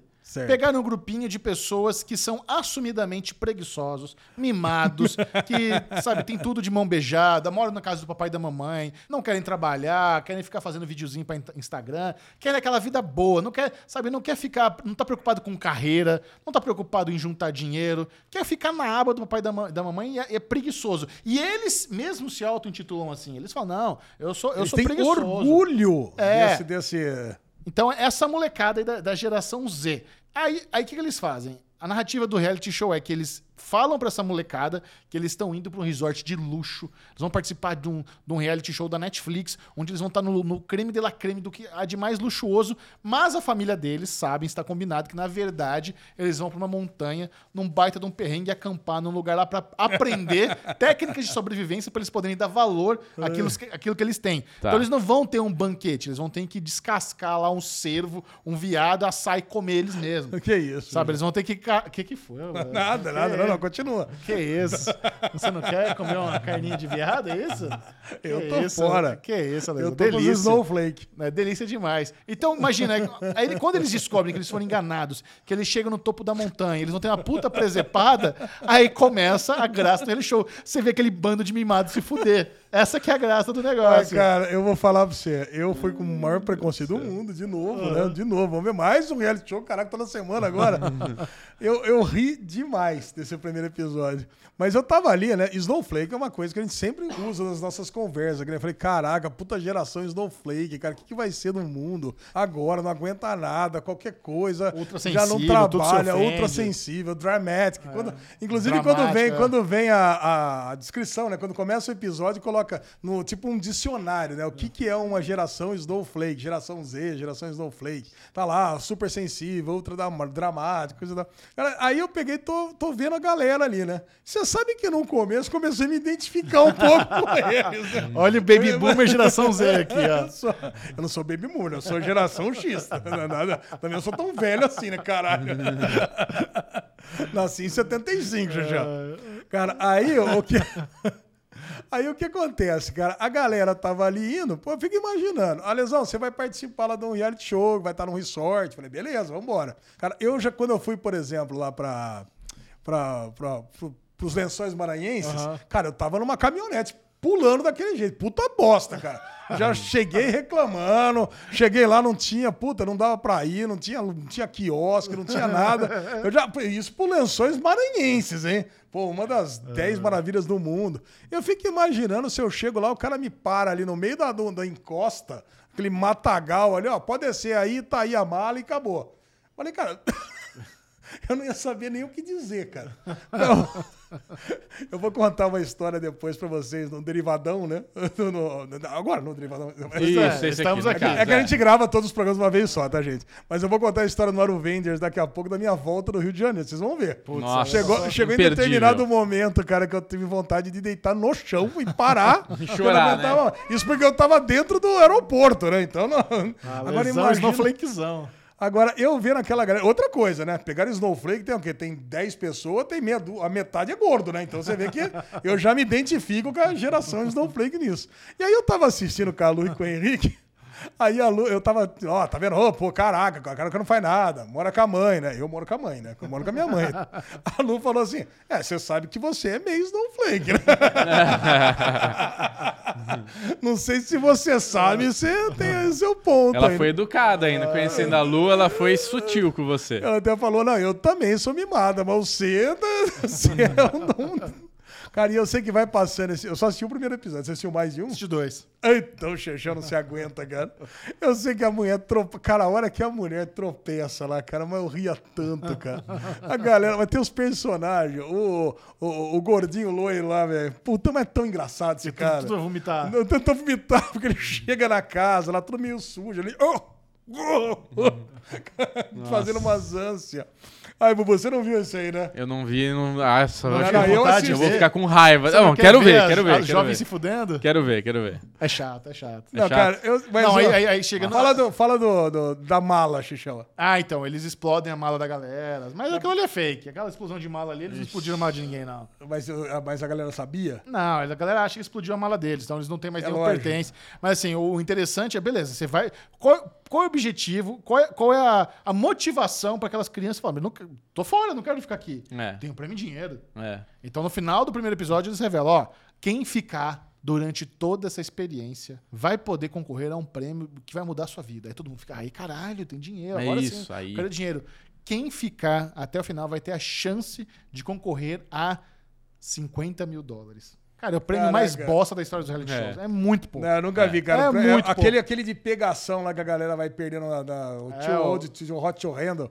É brincando com fogo. Brincando é com melhor. fogo tem um prêmio melhor, cara. Não, a e galera assim- ficar transando no resort. E, o- Agora, e- e se você desistir, cada pessoa que desistir do programa sa- sai 5 mil do pote. Nossa, então no fim, no fim vai ter 15 mil dólares. É, não, mas Não, o objetivo é que ninguém desista, né? Eles ficam se motivando. Mas dá pra ali. comprar um carro usado nos Estados Unidos. Não, cara, mas o cast, cara, parece que foi, parece que é ator, cara. É Estados de tão, Unidos negócio? tão cara é misturado. caricato Tem, muito, é. tem o sotacão do Reino Unido lá, molecada, também. Nossa. É, é do Reino Unido a série, você sabe. Mas tinha os né? americanos também lá. É, mas é do É Reino 50 Unido. mil dólares. 50 mil dólares. Então, porra, pra, pra europeu é pior ainda, que na hora que converte ainda vale menos ainda. Não, eu achei muito ruim esse prêmio. Tinha que ser no mínimo 100 mil, tinha que ser no mínimo dobro. É, 100 mil dólares. Chechel, sua nota pra primeiro, pra Cara, os episódios que você viu Eu de tô falando geração aqui, Z. me divertindo, mas é uma bosta. É um programa muito ridículo. Não perca seu tempo. Isso é nota 30. Isso é ridículo. Nota 30? É uma bosta isso aí. Pô, se o Chechel deu nota 30, eu vou dar uma nota 20. Boa, melhor. Eu, não, eu vou dar uma nota 20 porque eu ri muito. Mas, eu quero cara, que o Bubu dê uma nota só pelo que ele ouviu. Ah, eu, eu vou. Não, não, não, não. Quem não, quem não viu não pode Ah, dar nota. pode fazer a É, média fa- depois. Não, Não, a média, média, é divide tem por média. 2. Tem média aqui, 25. É, Tá bom. 25, tá bom. Não, a média de nós três eu queria. 25 eu dou. 25. Só pra ficar na média. tá, tá bom. Então vamos lá. Vamos voltar pra HBO. A última da, da HBO. A última, é a última, né? A gente já falou de A última da- Westworld, falamos de Barry. A última representatividade aqui, representação da, da HBO é. O último membro do time da HBO Max é a mulher do Viajante do Tempo, que eu fui o último a matar. Matei, Ah, e- assisti os três episódios ontem e que delícia. É, aí eu cara. preciso me manifestar. Manifesta-se. Porque esta série é uma série que tá pouco divulgada no catálogo. E eu, eu assim, eu não ia dar play nela. Eu escutei o Michel e o Pedrinho conversando sobre ela. E daí a minha esposa, a gente terminou de ver alguma coisa lá, o que, que a gente vai ver? E eu tava assim, sem saber o que assistir. Eu falei, ah, o Michel e o Pedro falaram bem. Eu falei, vou pôr uma série pra gente ver. Ela, do que se trata? Eu falei, não faço a menor ideia. Eles estavam falando bem, vamos assistir, porque daí a gente se surpreende se for legal. Cara, a gente adorou. A série é gostosinha, a série é levinha, é uma série é inteligente, ela é que descom- é inteligente. ela por mais complicada que ela seja, ela é descomplicada. Então assim, você assiste no seu no seu lar com, com o seu crush, com o seu namorado, com a sua namorada, gostosinho debaixo do edredom. Termina o episódio, você dá um beijinho na bochecha e vai dormir. tipo, é levinho. Não escorre aquela lágrima, né? Porra, é uma um delícia, é e uma tá delícia. São seis episódios, perfeito, bem feita, bem construidinha. Não tem atores super famosos, mas... Ô, louco, e grite, Porra, pô. Ô, Rose Leslie. tem ela, tudo bem, mas ela é a única ali de que você olha e fala, caralho! Você, né? você conhece o Gomes da onde? Ah, você não assistiu o Gomes? State, né? Não, não assistia. É, então, mas O assim, Gomes. eu já adianto que minha nota é alta, porque minha a, nota é alta série também. é muito boa. Ó, a, a gente gostou Vamos tanto lá. dessa série que a gente fez um vídeo dedicado a ela no Série Maníacos Play. Já Olha saiu aí, já. ó. Tem Caraca. um vídeo só, só dessa série, de tanto que a gente gostou. É uma série realmente, como o Bubu falou, com pouca divulgação. Quem é fã de Doctor Who vai adorar A Mulher do Viajante no Tempo. Primeiro porque é o Steven Moffat, que é o criador, o, o showrunner, roteirista dessa série, e ele comandou Doctor Who por alguns anos. Ele tem um episódio de Doctor Who, que é a garota da, da, da, da lareira, que é inspirado no livro dessa série. Que é, é o louco, livro. olha aí. Depois aí ele, ele pegou o livro, fez a série. Então, assim, é, é um full circle pra quem é fã de Doctor Who. Aí, ó. Mas mesmo você nunca viu Doctor Who, foda-se. Você Foda-se, nunca uma vi. série pra, perfeita pra assistir com crush, A Mulher da- do Viajante no Tempo é Nossa. muito... Do que se trata, sério? Vamos lá, Lesão. Vamos qual, lá. Qual que é a história dessa? A história se trata de um viajante no tempo que ele, desde criança, ele começa a viajar, mas de forma aleatória. Ele não tem Controle. controle, sobre seus poderes. E ele viaja é, dentro do espaço da vida dele ou das da família dele. E sempre próximo no- no- do, do- dos familiares dele. Então, não é que ele vai viajar lá para 400 Pro anos egípcio, do futuro é, ou lá para trás. É. Pelo, pelo menos nessa primeira temporada não aconteceu isso. Cara, e é muito legal que o Bubu trouxe, que apesar de ser muito complexa, tem uma trama assim, igual que vai pro futuro, ele encontra ele mesmo, ele ensina ele mesmo a como viajar no tempo, a como roubar, fugir, correr, que são as três habilidades que ele tem que ter, porque além dele, quando ele viaja no tempo, ele começa a sentir uma náusea, viaja no tempo, e chegando lá, aí ele tá com um enjoo tão forte que ele acaba vomitando. E, E ele tá sempre pelado. É, é- é uma e ele mistura- cai é- no meio do nada, né? É uma mistura de Rio e com o número 5. Exatamente, Rio com o número 5. Só que o número, o, o número 5, pelo menos, ele sabe onde que ele vai cair, né? Mais ou menos, né? Ele tem uma noção. Cara, e, e apesar de ser super complexo, no primeiro episódio que eu assisti com o Chechel, eu falei, caraca, isso aqui é enrolado, hein? A partir do segundo, cara, você vai com uma naturalidade como se fosse Não. a vida dele. Até no, tem um acidente da mãe, da, da morte da mãe dele, Nossa. começa a aparecer. Eu acho que isso fica muito. O que ajuda muito a gente a entender é aquela legenda. Que aparece Henry com 18, com 25, com 41, com 41 de novo, com 42, com 45. Porra, a hora que ele. Eu, tô, eu tenho 42. A hora que ele apareceu 42, eu falei, não, peraí, gente. Tá alguma coisa errada, ele tem 42, não sou assim não, mano. Mas é que ele envelhece mais rápido e tal, né? Tem né, toda explicação. Cara, eu achei assim, eu achei sensacional o episódio 2 ali, aquele, o da pergunta, né, do cassete, que ele faz a pergunta e depois mostra ele voltando. Cara, eu achei assim de uma sensibilidade assim, Nossa. espetacular. Cara, mas eu, Na hora cara, que ele fala, eu "Você quer falar com a segurei pra não mãe", dar né? aquela chorada Na hora que ele deliciosa. fala, você quer falar com a minha mãe? Então pera, eu nunca escutei essa fita. É, cara. Faz a pergunta que você quer falar pra ela. É, nossa, cara, nossa, quase é. chorei, tá chorando agora. Olha lá, olha. Isso, isso tem, isso tem Doctor Who. Tem? É, tem Doctor Who, isso. Cara, É, isso cara, é que- espetacular, é de uma inteligência e de é uma muito bom, simplicidade. atividade muito boa. A analogia que eu faço com essa série é quando você tá gripadinho, sua mãe faz aquela canjinha quentinha e traz pra você no seu quarto. É muito confortável. É uma série que você vai sentar pra assistir e vai ter essa, essa, sabe, essa coisinha gostosa, aquecidinha que você tá precisando. Cara, Só é que assim, boa. precisa ter uma segunda temporada, porque acaba em... Ah, não. Primeira, uma das grandes uma das grandes surpresas que acontece no final do primeiro episódio é aparecer o pé. Ei. Porra! Ei! É, Tá, calma. é do primeiro episódio. Eu sei, mas cuidado. Não, é, pode falar. Estamos falando da Spoiler. temporada É, não, mas é tudo que nós estamos falando até agora, Não, tudo mas tem é que, é spoiler. que esse é especial. Esse é especial, não precisa falar mais nada. É, tá bom.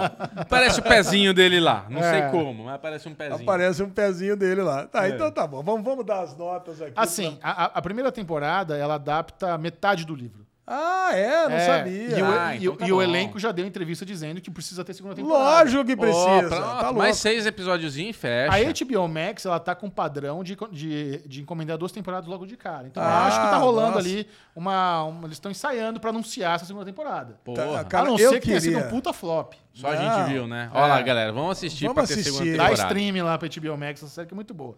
A Cara. Mulher do Viajante no Tempo. Começa você, Bubu. Que nota você deu pra A Mulher do Viajante do Tempo? Cara, ela foi tão boa pra mim que eu dou nota 100. Eu saí, Ô, eu, eu saí muito satisfeito. Muito Muito bom. satisfeito da, da, da Pô, série. Fico feliz com isso. Eu também. Chechel, que nota que você dá? 90. 90. É. Eu sigo com o Chechel. Dou nota 90. Ah, olha, é a série mais bem avaliada até agora, não é? Caraca, a série mais bem avaliada. Também melhor que Umbrella 100, né? Academy. Caraca, a Mulher do Viajante do Tempo. É muito boa, cara. Para concluir a batalha, do lado da Netflix temos La Casa de Papel Coreia. Ninguém se La importa. Casa de Papel Coreia, que vem com uma proposta bem interessante, né? Repetir exatamente o que foi La Casa de Papel Espanha. Só que em Em coreano. diálogos, em trama, no nome das cidades, nos personagens, tudo, tudo igual. Cara, eu acho que assim, eu- eu entendo por que, que isso existe, sabe? La Casa de Papel foi um dos grandes fenômenos da Netflix. Por muito tempo foi a série de língua não inglesa mais vista, até o, o Squid Game. É, bombou demais. O, o audiovisual coreano é de alta qualidade. Então, porra, você pegar uma propriedade intelectual de muito sucesso, levar por uma parte do mundo onde tem muita credibilidade em produção, em contar histórias, de uma história que já é boa, faz sentido. Mas eu acho que aqui eles perderam a oportunidade de ter realmente um universo compartilhado de La Casa de Expandir, Papel. né, o negócio, Sabe? é. Ao, invés, ao invés de ser uma refilmagem quadro a quadro da versão espanhola, eles poderiam ter feito de uma forma onde esse assalto na Coreia foi inspirado pelo assalto Putz, espanhol. isso tudo, cara. Uma E quem história puxa a outra. E quem sabe até tivesse uma consultoria do professor original ali, Ih, uma coisa nossa. fácil. Seria muito mais. Isso, Não, aí- toca aí, Xuxa, isso aí. Podia respingar Essa- no mundo. Eles É. podiam fazer o La Casa de Papel Brasil, eles podiam fazer o La Casa de Papel Nossa. Nova York. Não, isso você já falou em vídeo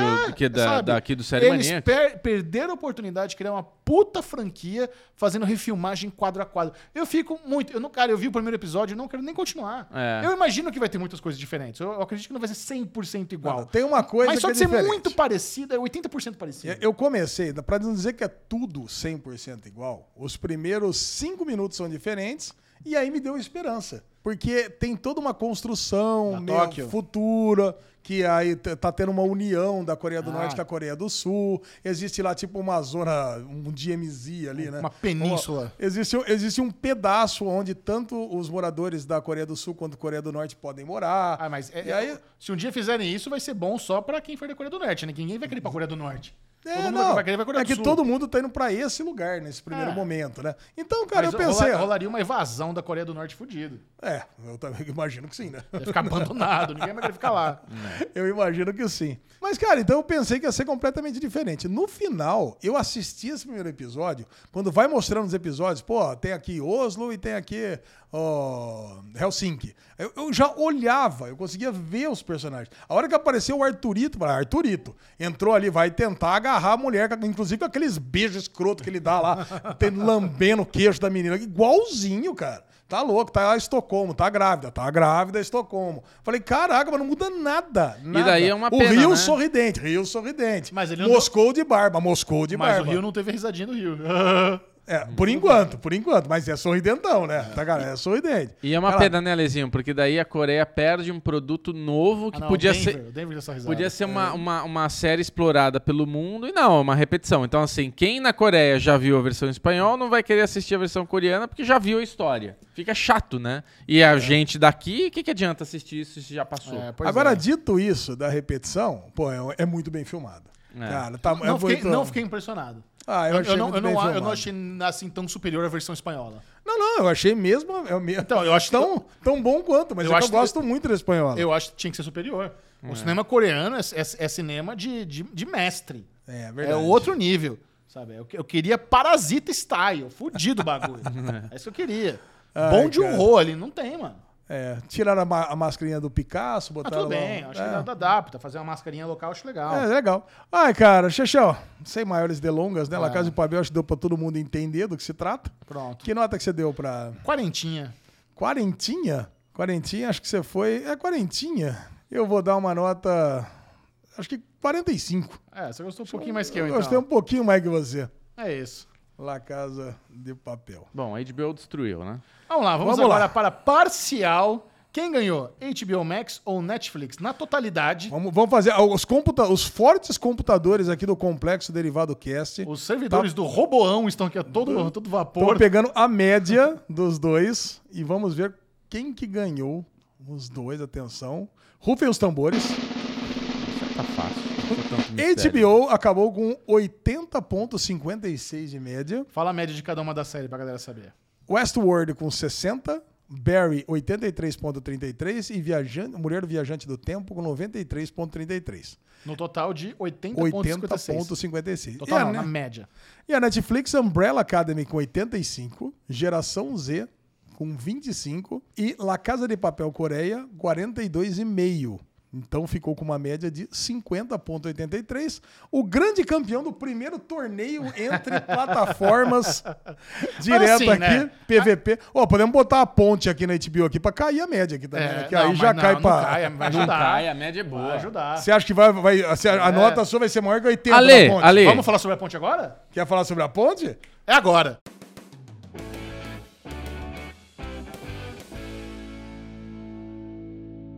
Vamos lá então, chega ao fim a primeira temporada de A Ponte, The Bridge Brasil. Eu, que sou grande entusiasta aqui de É. reality show, tive a tarefa, a missão de tentar convencer meus amiguinhos a assistir esse reality show. Bubu é sempre mais difícil. A É. A lesão é mais parceiro pra nós assistir bosta. A lesão sempre top. Porque a gente tem essa. eu- a lesão é uma merda, mas assiste. Ou a lesão, quando pede, eu também assisto. A gente tem essa cumplicidade. Isso. Bubu, se ele põe na cabeça dele que o bagulho é ruim, ele não vai chegar nem perto. É. Então foi difícil. Mas eu sabia que a ponte, ela tem uma magia. Ela, ela- ela tem uma magia que é viciante. É um negócio que, por mais que a história você não, não, não se seja muito atraído, quando você dá play naquilo, é viciante. É viciante. Bubuzinho, do que se trata a ponte? Cara, a ponte se trata literalmente da ponte. Eles têm que construir uma ponte, tem que. ele- Eles estão no meio do nada, tem uma, uma casinha lá que tem um rio que está passando ao lado dessa casa, e no meio do rio, um belo de uma distância, tem lá uma, uma, uma base onde eles têm que construir uma ponte até essa base. E no meio do caminho tem um, um exemplo do que, que eles têm que fazer. Então, eles vão construindo, chega no meio do caminho, ganha um negocinho, depois tem que terminar e tem um prêmio de 500 mil reais que eles podem dividir ou não, e, e- e aí tem toda a analogia com a vida, do, com a ponte que você vai construir, você vai construir na sua vida e tudo mais e tal. E é o que o Michel Deus. falou, cara, é, quando a HBO tava jogando na tua cara, né? Você entrava lá no, no, no- no Eles aplicativo, empurraram bastante. tava lá, a ponte, a ponte, a ponte. destacão. Michel falando, cara, porra, legal, eu vi, eu gostei, eu acho que você vai gostar. Tava lá Murilo Rosa, amigão do Michel, falei, porra, tava com Eu- o Michel no Oscar, vamos lá dar uma força. Eu, vou- eu, eu achei, play. eu achei que você ia gostar, porque eu falei, cara, isso aqui é bem filmado. É muito A bem produção filmado. é boa. Eu gostei da, da, da narração do Murilo É, Rosa. também eu, eu, gostei. eu, acho, então, eu falei, eu acho que. Vocês dois gostaram da Eu narração do gostei. Murilo Rosa? Os nós gostamos. Ah, não é possível, cara. Eu achei, falei, eu acho que o Bubu vai ser, Amigo serve pra essas coisas. vai né? ser pego aqui na, na qualidade de produção dessa, da, da- do reality show. Cara, Ale, eu vou falar. Eu gostei de tudo nesse reality show. Esse reality show, ele é bem filmado. Ele é bem filmado. O episódio, quando você não se importa, ele tem um cliffhanger filho de uma égua. Ou seja, bem montado. E eu vou falar pra você, o Ale tá dando risada, sendo irônico. Viu tudo, viu tudo. Falei pra ele, Ale, assiste a ponte pra gente falar um derivado que vai ser legal o papo, bababá, bababá. Você acha, Bubu, que eu vou ver essa merda desse reality? Vai tomar no seu cu que eu vou parar, vou deixar de ver Barry pra ver esta merda. Falei, Ale, faz só uma coisa pro Bubu. Dá play no primeiro e vê até o fim. Só isso. Vê só o primeiro e a gente vai conversar. Aí ele ficou xingando o final de semana inteiro, mas não conseguiu parar de ver. Porque eu entendo, Ale, a raiva que você sente com o reality show, porque ele causa esse sentimento. Você fica puto com os personagens, você tem o, a- o queridinho, o que você odeia, o que você tá torcendo, você consegue. E isso é uma qualidade da bagaça. Você se importar com ódio ou com alegria quer dizer que o negócio tá sendo bem feito, tá sendo que o negócio tá sendo bem montado.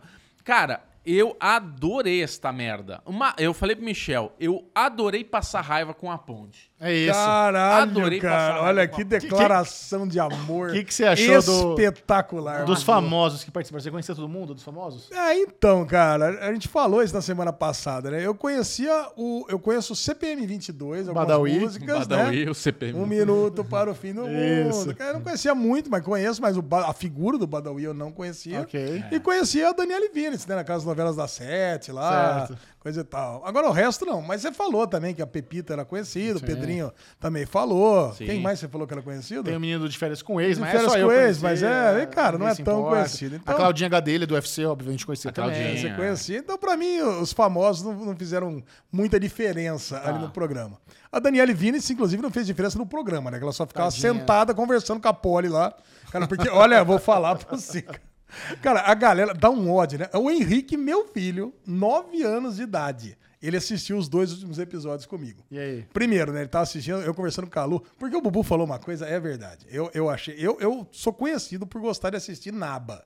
Isso é uma naba. Isso aí, cara. Essa ponte, eu nem digo pra ninguém. Nem começa, nem começa que você vai se apegar a essa merda, você vai ver até o final. E aí tá eu, e eu vou assistindo e conversando com a televisão. E como eu assistindo eu, a Lu e o Henrique, eu tava conversando com a Lu. Puta que pariu, lá vai de novo. Porra, lá, lá tá a porra sentada lá, lixando a unha em vez de ir lá fazer uma ponte. Isso. Vai fazer a ponte, cara. Tá, falta um dia. Faltava um dia, cara. O pessoal não pega e não se mexe pra fazer a ponte. que Acabar ódio que eu tinha. merda, é. Aí, beleza. Aí o, o Henrique só falava assim: ah, papai, tá tudo atuando. Não se, não se estressa. É tudo atuação, você não tá vendo? Meu filho de 9 anos de idade. Não sou eu que tô falando. É ele. E aí ele começou a ficar irritado que nem eu. Ah lá, não tá fazendo nada de novo. Ah lá, tá lá parada de novo, tá sentado na escada, tá pensando. Aí, cara, tá no último dia, precisa construir a ponte. Aí vem aquela, aquelas DR que fica ali, né? Nossa. Não, mas eu votei em você pra dormir na barraca durante a noite, mas eu não queria ter votado. Falei, meu, não se preocupa com isso agora. Faz a ponte. Porque no final das contas, no final das contas, é um que vai ganhar o prêmio, ele vai fazer o que quiser com o prêmio. Então, dane-se. Então, não, mas então, aí que tá. Você não pegou o espírito do programa. Não, Porque já- já- constru- construir a ponte física é apenas parte do reality. Construir as pontes emocionais, Ah. a amizade é o que faz ganhar o jogo. Tanto que a menina que ganhou, ela ganhou porque ela, não porque ela foi a que mais construiu ponte, fez mais amarração, foi porque ela constru- construiu mais pontes interpessoais ali Eu não e ela ganhou vi. a maioria dos votos. Não, eu Juro, queria- eu não vi essa construção que a Suiane Não. fez. ela Acabou foi, lá dentro. não, ela Eu foi não muito vi. elogiada como guia o tempo todo. Cara, O, o que eu- aconteceu foi o seguinte: o- o- ela, ela deu sorte que a galera não entendeu a carta do Badawi e da Cara, menina. é isso que eu ia falar. Os caras deixaram de ganhar 10 conto cada um pra expor a Suiane Eu e, tenho e a- não surgiu o efeito que eles queriam que surgisse. A tenho a galera- teoria que o Badawi deu a grana pra, pra, pra Priscila. Não, mas a teoria, Tomara, essa porque, teoria. Coitada, ela é, jogou 10 conto no, no lixo. essa, essa teoria é boa, mas assim, aí a gente entra na parte do reality show que, puta, cara, é, é fantástico. Esse reality show mostrou como as pessoas são burras. Ponto. As pessoas são burras e elas não querem acreditar na coisa que tá na frente dela.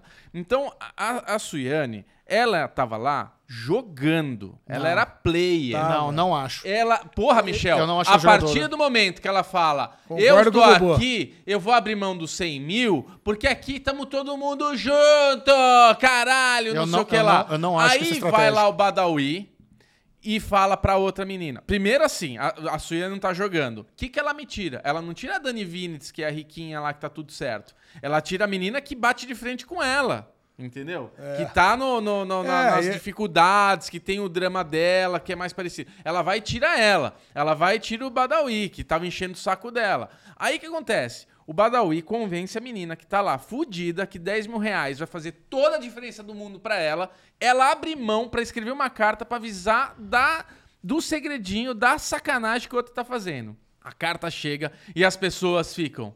Ai, não sei o que, ai, não sei o que lá. A Polly no final beija na boca. Ai, amiga, eu te amo. É, é sobre isso, é sobre, é sobre. Chega no final, tó, 5K pra você. É sobre é o caralho, velho. É construir ponte a puta que pariu, Michel. Esse É, programa, ele exatamente, expõe cara. a hipocrisia, Isso. a hipocrisia Legal. que a sociedade é. As pessoas Calma, ficam aí, calma. calma. Não, eu quero concluir. Sociedade. Eu vou falar, tá a certo, sociedade. Bubu, é tá a certo, é isso sociedade. mesmo, Bubu. As pessoas ficam aí, todo mundo, ai não, porque eu me importo, ai você eu me importo da minha mão, segura, vem comigo. Na hora que tá realmente momento importa. Ale, na hora que realmente importa, na hora que é na tua, na tua linha de frente aqui, ó, as pessoas colocam Calma, a calma. realidade da vida. Pra mim, eu respeitaria muito mais ela se ela tivesse pego essa grana e botasse no bolso. Porque a coisa mais falsa que ela fez foi escolher pra quem que ela ia dar, para porque na hora que ela chegou pra Claudinha no fim, e fala assim, amiga, você sabe que quando você chegou aqui, você chegou falando da tua casa em Miami, da tua Las casa Vegas. em Vegas e tal, não sei o que lá. E assim, eu, eu agora aqui que eu tenho que fazer isso, eu falo, será que você tá na mesma situação que tô eu e a Polly? Eu falei, puta, ela vai dividir igual com a Polly, lógico. Porque a Polly tem a mesma dificuldade dela, tem as dificuldades lá, a filha, mãe solteira, a negra, índia, tal, não sei o que lá, beleza. Chega na Polly, 5K. Caralho, a cara da Polly, velho. Eu dava, juro, desculpa, eu dava risada. Eu, eu senti uma coisa assim. Se fudeu! Ah! E a Suiane. Nossa! Puta hipocrisia! Ai, é sobre! É sobre o caralho! Botou na mesa! Quem que ficou comigo? O branquinho bonitinho tava me beijando? Tó 70k. Policial, você foi o brother, ficou aqui no me atazanou? 70k. Arthurito, você quem que botou no fogo lá? 5k, porque eu tô. Pra, pro Arthur ela não tinha que ter dado nada. Cara. Pro Fábio, Fábio, não, não, Fabinho menino. lá. Trabalhou, se fudeu, ralou, não jantou. A Suiane comeu, a outra menininha bonitinha lá comeu o, o jantar fodão. Levou 5K o Fabinho, velho. Trabalhou que nem um filho da puta. Toma 5K, seu hétero escroto. Vai pra lá, pra barraca. Cara, assim, puta hipocrisia. Adorei, velho. Adorei. Foi uma exposição. Uma exposição de que esse papapinho. Ai, não, porque eu me preocupo com as pessoas. Aqui, ó. Se preocupa com Não, eu acho nenhuma. legal. Muito Calma, bom, Bubu. calma. Não, muito bom. Eu acho, assim, Sensacional. eu acho que a- a- o reality expôs muita hipo- hipocrisia. Nossa senhora, expôs velho. muita hipocrisia, muita burrice, mas eu acho que do- generalizar a sociedade. É uma hipocrisia local, Ai, ali, sabe? É uma pessoa que falou, falou de representatividade, falou que, não, se- a pr- a primeira coisa que ela falou, se eu ganho, minha missão aqui é outra. Se eu ganho, eu dou dinheiro pra vocês. Então, eu, Isso. não- eu não acho que ela Não estava sendo estratégica. nenhuma. Eu acho que ela estava sendo hipócrita. É. Eu não acho que ela foi jogadora. Eu não acho que ela fez as coisas pensadas, que estratégia. Eu acho que ela falou ladainha, ladainha, e quando ela teve a oportunidade de provar o que ela tava falando, ela não provou. Ela foi Nossa, hipócrita. cara. E eu- E outra- é- só que assim, a- eu, tenho, eu tenho muita dó da Polly. Porque a- a- aí faltou um- uma malemolência de jogo básica. Porque, cara, ela tinha o superpoder. Ela era a única que podia votar nela mesma. Isso é uma baita vantagem. É. Ela tinha Ela que fechar. mesma. É. Mas não- jogou no lixo. Esse poder não valeu de nada porque ela não fez estratégia. Ela tinha que fechar com mais três pelegos ali e falar: gente, vota em mim. Vota em mim. Se, se, aqui nós estamos fechados nós quatro. Se nós quatro votar, votar, vota, se vocês três votarem em mim, eu garanto que cada um de vocês ganha c- c- 100k. Você sabe que você tá falando uma coisa importante? Que eu senti que o reality deixou de mostrar alguma coisa pra gente. Porque todo mundo votou na Suiane. E eu fiquei, caramba, mas por que, que tá todo mundo votando na Suiane? E na hora que dá a grana dos 5K, rola esse negócio da Polly. Meu, a galera votou porque ela falou que ia dar pra todo mundo, porque todo mundo fechou com ela, mas a gente não vê ninguém fechar com ela. Entendeu? Acho que Mas rolou. ela a falou Suiane fechou. A É. Suiane fechou. Ela falou durante. Mas Pode ter certeza que ela tá com o serrote ali, ó. Vem em mim que eu te dou 70 Não. É. se, se for esperta, ela fez isso. Eu não Ela acho que ela fez. fez. isso. Novamente, não, eu não acho que ela é uma boa jogadora. Não acho que isso aí partiu dela, não. Mas- E outra, existe uma questão também, aí é um problema de todo reality show de competição brasileiro. Todo mundo, por causa do Big Brother, tem medo de ser cancelado. É, então, isso e- mesmo. esse papinho dela foi exatamente o papinho que as pessoas que estão assistindo Big Brother querem ouvir. Que é o da, da pessoa altruísta, da pessoa do bem, que tá Isso. lá pela missão, que tá lá pra Isso. mostrar quem ela é, Foi que tá lá exatamente isso que aconteceu com a Pepita, por isso que ela não quebrou a ponte. Agora, vamos, Medo precisamos de, falar da ser Pepita. cance... O twist Medo de ser dela- cancelada. Nossa, Ah, cara. O twist da Pepita foi muito bom. Cara, pra mim a Pepita. Muito- esse foi o melhor Foi o twist da melhor temporada. twist e ela só não quebrou a ponte por medo de ser cancelada. Mas, mas, mas é um bom medo. Porque no caso, no- ela. Ela já tem um monte de Isso- seguidores. Não, né? exato. Ela já tem uma vida pública. É. Não tem por que ela se queimar por causa de 100 mil, que ela vai ganhar muito mais que isso fora da casa. Se é um popular, mano, eu tô pass... se sou eu, eu passo machado na... por 100k. Que isso, eu, tô- eu quebro metade Tá da cara conta. escroto. Não, eu Quero quebro que você também. foda. Eu Por 100 quebro. mil. Você quebra também? Eu Você quebro. não quebraria? Eu não. Mas eu quebrava fácil. Ah, Eu velho, quebrava eu acho que eu não fácil. quebrava. Nossa, nossa. Eu tava Não. assistindo com a Lu também. Ela falou Ale, quebrar. a Claudinha, pra mim. Mas só eu não quebrava. A personagem que eu mais gostei foi a Claudinha. Pra mim, ela é a mais, assim... não, ela jogou a- mal também. Não, mas não é questão de jogar mal. Pra mim, ela era mais real ali. Porque no fim, o que, ela- que, que ela fala pra todo mundo? Tá todo mundo frustrado, lavando roupa. Ela falou, gente, isso aqui é um jogo. Acabou, velho. Aquilo ali é um jogo ali. Se É. você tá saindo dali e te dão 100k... pri- A hora que a Pepita, ela, ela regou, ela falou, vou sair. Ela foi, Tá. foi muito esperta, né? Ela regou. Aí eu falei. Aí a, a, tinha a Poli. Como é que é o nome da menina? A Poliana, né? A, a bonitinha lá. É, Paola. Paola. A Paola, vou sair também. Eu falei, ah, é as duas, filha das putas? Porque é lógico, 100k, velho. Eu, É. porra, 100k. Eu saía na hora também. Na hora, Ah, porque acabou, muito mais fácil. A chance, de você, a chance de você pegar esse 100k e ter mais dinheiro que todo mundo é muito maior. Total. Você não sabe qual que vai ser o twist com 400 Não. mil. Porque ali tem, tinham quanto? Oito pessoas. Se dividir de igual, Ia é pra 50 300 pau. Ia pra 300. Se, tinha 400 só. Se você puxa 100, ia ficar 300 só no pote Não, final. não, era o 100 do resíduo. Ah, era, o 100 era o 100 ah, do tá, tá resíduo. bom. É, sendo resíduo. Ah. Mas assim, vamos supor que, que fosse dividir em igual. Ia dar 50k. A pessoa Ah. que abriu o- a mão nos dois, três últimos dias levou 50 limpo. Não, mas no- na noite anterior. É, na noite anterior. Então, assim, quando a Pepita recebe aquela carta, você vê a cara dela fazer assim, ó. Claro. que Ela tristeza. desanima, ela fala, perdi 100k. Porque agora, depois de tudo que eu falei aqui, eu não posso ir lá destruir tudo. É, só faltava. Não pode, exato. Aí eu vou ser a pessoa mais falsa do mundo. né? Porra, lógico que ela não ia quebrar tudo. Mas eu acho assim, é burrice você não aceitar o banquete. É burrice você não aceitar os 10 mil. É burrice não, aceit- não quebrar a ponte. Cara, é isso. Se você tá lá, você tem que pensar, tomar boas decisões. É. O banquete, normalmente, quando você tá no reality show, quando você troca oportunidade de vitória por comida, é burrice. É- Essa dinâmica acontece bastante no Survivor. Você tem direito a participar de uma prova onde você tem chance de ganhar imunidade, ou você abre mão daquela pro- prova e come pizza. Nesse caso, na maioria das vezes, é burrice você fazer isso, a não ser que você esteja numa aliança muito forte, muito dominadora, tudo bem. Mas no caso ali da ponte, a galera foi oferecida um, um jantar no dia que todo mundo trabalhou pra caralho, que foi o dia da competição. Era óbvio que no dia seguinte valia a pena ter um descanso. Não, não foi. Foi o dia anterior da competição. Foi, no- não foi no, no dia da Não, competição? não, não. Foi dois dias antes. É, foi. Cara, eu não sei. Eu sei que pra mim fazia sentido pegar aquele. aquele Ah, aquele cara, eu, achei, eu não também. pegaria também, cara. É, Não, o, o banquete, eu, eu ficaria fora do banquete também. Sab- ainda mais sabendo que cê, pra cada pessoa que topasse ia perder uma hora de Uma hora- trabalho, Ah, então. cara. Nossa, eu foi... pegaria os É- 10 é- mil e não mandaria carta nenhuma. Foda-se, Eu fica lá também. pra trás. eu pegaria os né? 10 mil, não pegaria carta nenhuma também. Ah, Enfim, cara, eu- eu acho que assim, é um é reality show que soube criar boas circunstâncias, bons É. dilemas. O forte do reality show é esse, o dilema. Eles têm uma montagem muito legal lá com o cliffhanger, com, com os negócios do Murilo ali sempre por perto. É, eu gostei, com, eu Com gostei. as flares, com, com a narração dele. Agora, eu fico pensando, isso funciona pra uma segunda temporada? Não.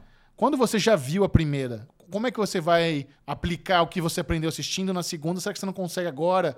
Sabe, você já Ah. tem as mães. Porque assim, a gente fala que não, mas normalmente os reality shows conseguem se reinventar. Sim. O The Circle, ele tinha o jogo manjado a partir da primeira temporada. Todas as temporadas tiveram ótimos twists que não adianta ser super fã da primeira temporada mais. É verdade, dá pra ter muito twist, né? Dá pra inventar um Survivor monte teve de... 40 temporadas já, com É. a mesma regra e tá tudo certo. Dá pra inventar mais coisa, realmente. É, dá pra ter, dá pra ter. É que assim, eu jogaria muito mais. Eu acho que a galera que o Michel tá falando, começou todo mundo muito, ai, não, nós somos um grupo, temos que trabalhar unido. Eu seria o fake falso pra ganhar essa porra. Eu tô num game, caralho. Eu não quero.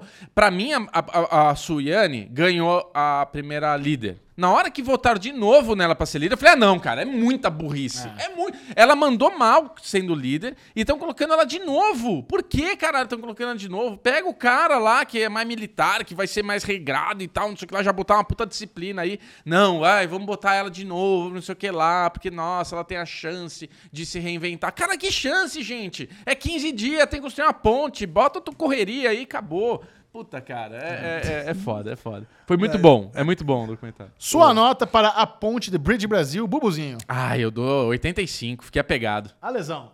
60. Ale, você viu inteiro, velho. Cara, mas tá se cara, assim, mas não é um negócio, não é um negócio que eu consigo dar uma nota alta, cara. Você não vai ver a segunda temporada. Acho que não, né? Não? Tá bom, Ah, né? Tá bom, né? Tá bom. Eu fecho com o 85 também. Sabe, uma coisa, eu dou uma nota 60 porque realmente gerou uma quantidade de discussões isso. A discussão é muito mais divertida do que o Não, tá vendo? Por isso vale Cara, a discussão é mais divertida do que o programa. E assim, as regras, o dinamismo das regras também. Tem um monte de cliffhanger, é coisa e tal, mas, tá, nossa, mas é meio, é, é- é cansativo você pensar nesse produto aí. O resto, mas é legal, sabe? É, mas no final das contas valeu a pena ter assistido. Ai, Alezinho, muito bom. Vamos agora falar sobre o filme mais queridinho da atualidade. Tudo em todo lugar ao mesmo tempo. A Lesão e eu fomos ao cinema Sim. assistir essa preciosidade da A24. A Lesão, do que se trata tudo em todo lugar ao mesmo tempo? Tudo em todo lugar ao mesmo tempo se trata da nossa querida Michelle Yeoh, Maravilhosa. que estava lá, que para quem não lembra, Michelle Yeoh é do Star Trek. Star Trek. Isso. Do Discovery, É, Star Tigre e Trek Dragão. Discovery, Tigre e Dragão e tudo mais. Cara, e ela está maravilhosa como uma dona de uma lavanderia, prestes a se divorciar do seu marido e com terríveis problemas com a sua filha que está se, está se descobrindo lésbica. Certo. E com problemas também com o pai. Eh, Ela tá com problemas da ponte. né? Acabamos de falar da ponte aqui. Tá com problemas das pontes da vida dela. E ela eh, recebe um, um contato de uma, do marido dela, mas versão do multiverso. E aí começa uma loucura, uma insanidade que não tem fim num primeiro ato aí que dura 75% do filme, que é uma das coisas mais deliciosas que eu assisti na minha vida, cara. Tanto que eu assisti ontem à noite, aliás, da melhor forma possível de assistir cinema, sessão das nove e pouco da noite, no Shopping Galeria de Campinas, com o meu amigo Bitenca, só nós dois na sala. Uma sessão Então. privativa pra vocês. Cara, e assim, e é- pegamos lá o boneless de frango, muita pipoca, Coca-Cola, quase pegamos o Heineken pra assistir e podemos falar à vontade, que não estamos atrapalhando ninguém. Celular ligado, se também se tocar tá tudo certo. Faltou o bubuzinho lá pra Bubu ia adorar. botar aquela resenha, cara. A gente falando alto, pô, de onde que é esse cara mesmo? Aí vem o marido dela, pô, esse cara tava no Goonies. O, Bitenca manja tudo, né? Aí apareceu o, o pai, o pai dela, pô, é dos aventureiros do bairro proibido. Falei, o caralho. Ele é o menino dos Goonies? É, o, o- marido é. Caralho, eu não o sabia. Dado, o dado Que dos da Goonies. hora, cara. Então, quer dizer, isso é uma coisa, uma experiência que você tem no cinema que você só vai ter se a sala estiver vazia. Você não consegue vai ficar atrapalhar falando. ninguém. Cara, e normalmente tá eu, Bitenk mais um. Um ou dois, né? Então, hoje não tinha. Ontem não tinha ninguém no cinema. Cara, que então foi muito bom, cara. Você sabe que assistindo, né, a- as primeiras cenas de luta lá do marido, não sei o quê, falei, mano, isso aqui seria. Isso aqui me lembra muito o Jack Chan. É lógico, na hora falando isso. Aí depois eu, fui, eu li- um artigo dizendo que os roteiristas escreveram aquele papel pro Jack Chan, Ah, é? pensando nele. ah, tudo a Falei, ver. puta, faz Caraca. todo sentido, porque é muito Jack Chan. E, você viu quem são os produtores do filme? Os irmãos russos. Os irmãos russos Nossa, da cara. Marvel são os produtores desse filme, que é um filme barato. Só que assim, a- o legal desse filme é a criatividade dele. É, vamos para as regras. E a diversão. O que, o que eu queria Vai lá. puxar é isso agora. As regras. Como é que funciona esse multiverso da loucura? Vamos. Você, para acessar, porque a, a personagem da Michelle Yeoh de um outro multiverso, ela era uma super cientista que criou uma tecnologia de um emaranhamento de multiversos aí, onde se você conseguir é, se você fizer uma coisa muito inusitada, muito fora do comum, você consegue acessar os poderes e as habilidades seus de uma outra vida, de uma outra sua e trazer para sua. Ou até mesmo viver por um tempo do outro lado. Cara, e aí você tem que fazer uma coisa muito louca, do tipo, fazer xixi na, ca na calça. Comer um batom. Comer um batom. declarar, fazer uma declaração de amor pra pessoa que você detesta. O que, que você achou da Jamie Lee Curtis como vilã? Nossa, Jamie Lee Curtis, cara. A primeira cena já é sensacional, que aparece a Jamie Lee Curtis lá como uma agente do IRS, né, da Receita da Receita Federal. Federal. da Receita Federal, onde ela tá tentando fazer uma ampliação lá da lavanderia dela, se explicar também os gastos, como a compra de um karaokê. E a Jamie Lee Curtis, ela, ela tá ali falando, não, que eu vou, vou negar isso tudo. E, ela, e é nesse primeiro momento que o, o marido dela passa pra ela via elevador, né? Fala, ó, você vai fazer isso, aquilo. Troca o sapato de lugar, e agora você pensa no lugar que você quer estar, lá dentro da lavanderia, e você aperta lá o botão lá, que é tipo um AirPod, Bluetooth lá, um. Bluetooth, e aí você vai ser jogada pra lá. Ela fica nos dois ao mesmo tempo, conversando com o cara pra explicar como é que funciona essas regras. E a vilã do outro lado é a Jamie Lee Curtis, que tá lá possuidona. Cara, e quando a Jamie Lee Curtis aparece levando as coisas pra ela, que parece andando meio torta, assim, que parece estar possuída, ela dá aquele soco na cara dela. Cara, que engraçado, cara.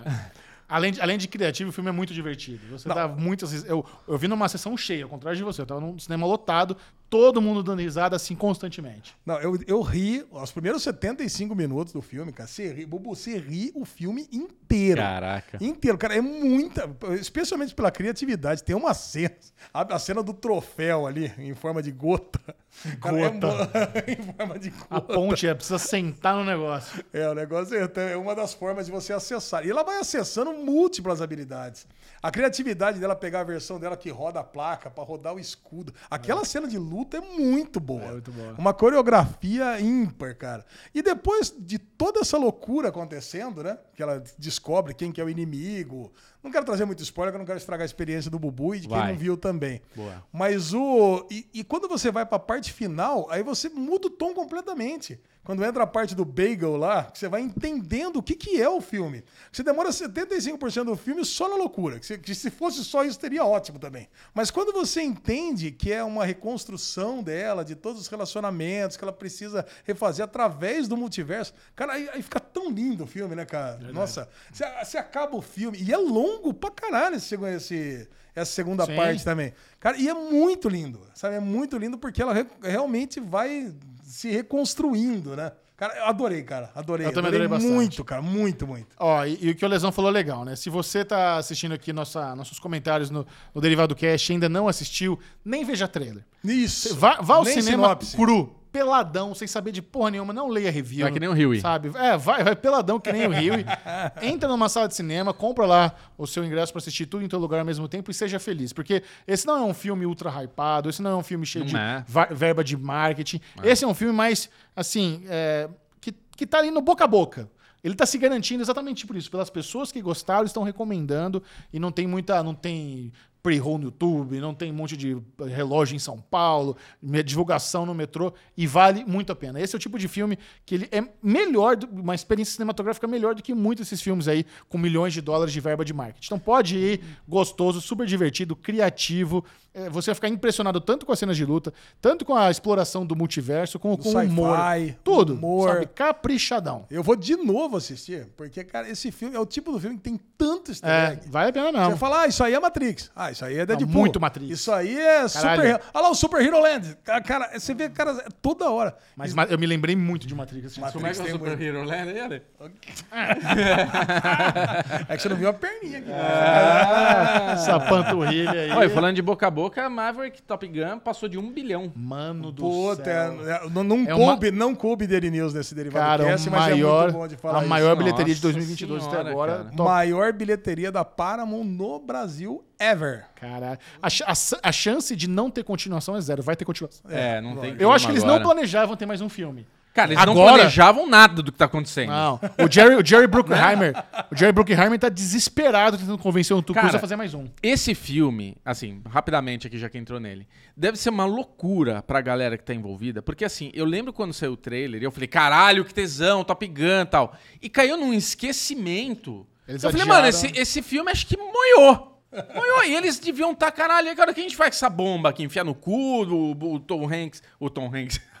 o Tom Cruise perde a fita aí no carro. O que, que a gente vai fazer com essa porra desse filme? Porra, que tá um filme pronto aí. Ah, bota aí no cinema da- pra daqui dois anos. A merda sai, sucesso master. Caralho, que acerto, velho. Que acerto. Eles foram nem muito eles espertos ter esperavam, segurado. Ter segurado Nossa por causa da senhora. pandemia. Mandaram muito. Foi- é, é o mandaram- tipo de paciência que muitos estúdios não tiveram. Não tiveram. Muita gente soltou é, filme lá nos cinemas logo que assim que abriu o mínimo do mínimo do cinema e hoje eles olham pra trás e falam: Nossa, Será que isso foi o Tom Cruise? cagada. Que falou, não, eu quero esse filme pra ser no cinema. Eu fiz esse filme pra sa- passar no cinema. Com- com certeza. Não, você acha que foi ele que botou Com, o pé assim? com, com certeza. Com, ele tem É. mão dele pra caramba aí. É, isso Superaço, aí. Ele né, é. Chegamos naquele momentinho, finalzinho do Derivado Cash, onde a gente vai trocar uma ideia sobre algumas, alguns passeios, alguns rolês. Eu tenho a bons, lesão. Você tem um bom? Bom. Peraí que eu le... Tem então, um bom. Então, tenho peraí, um então bom. va- vamos começar com o Bubu, então, porque o, a lesão tem a presepada do ano. É, o Alesão No é aeroporto.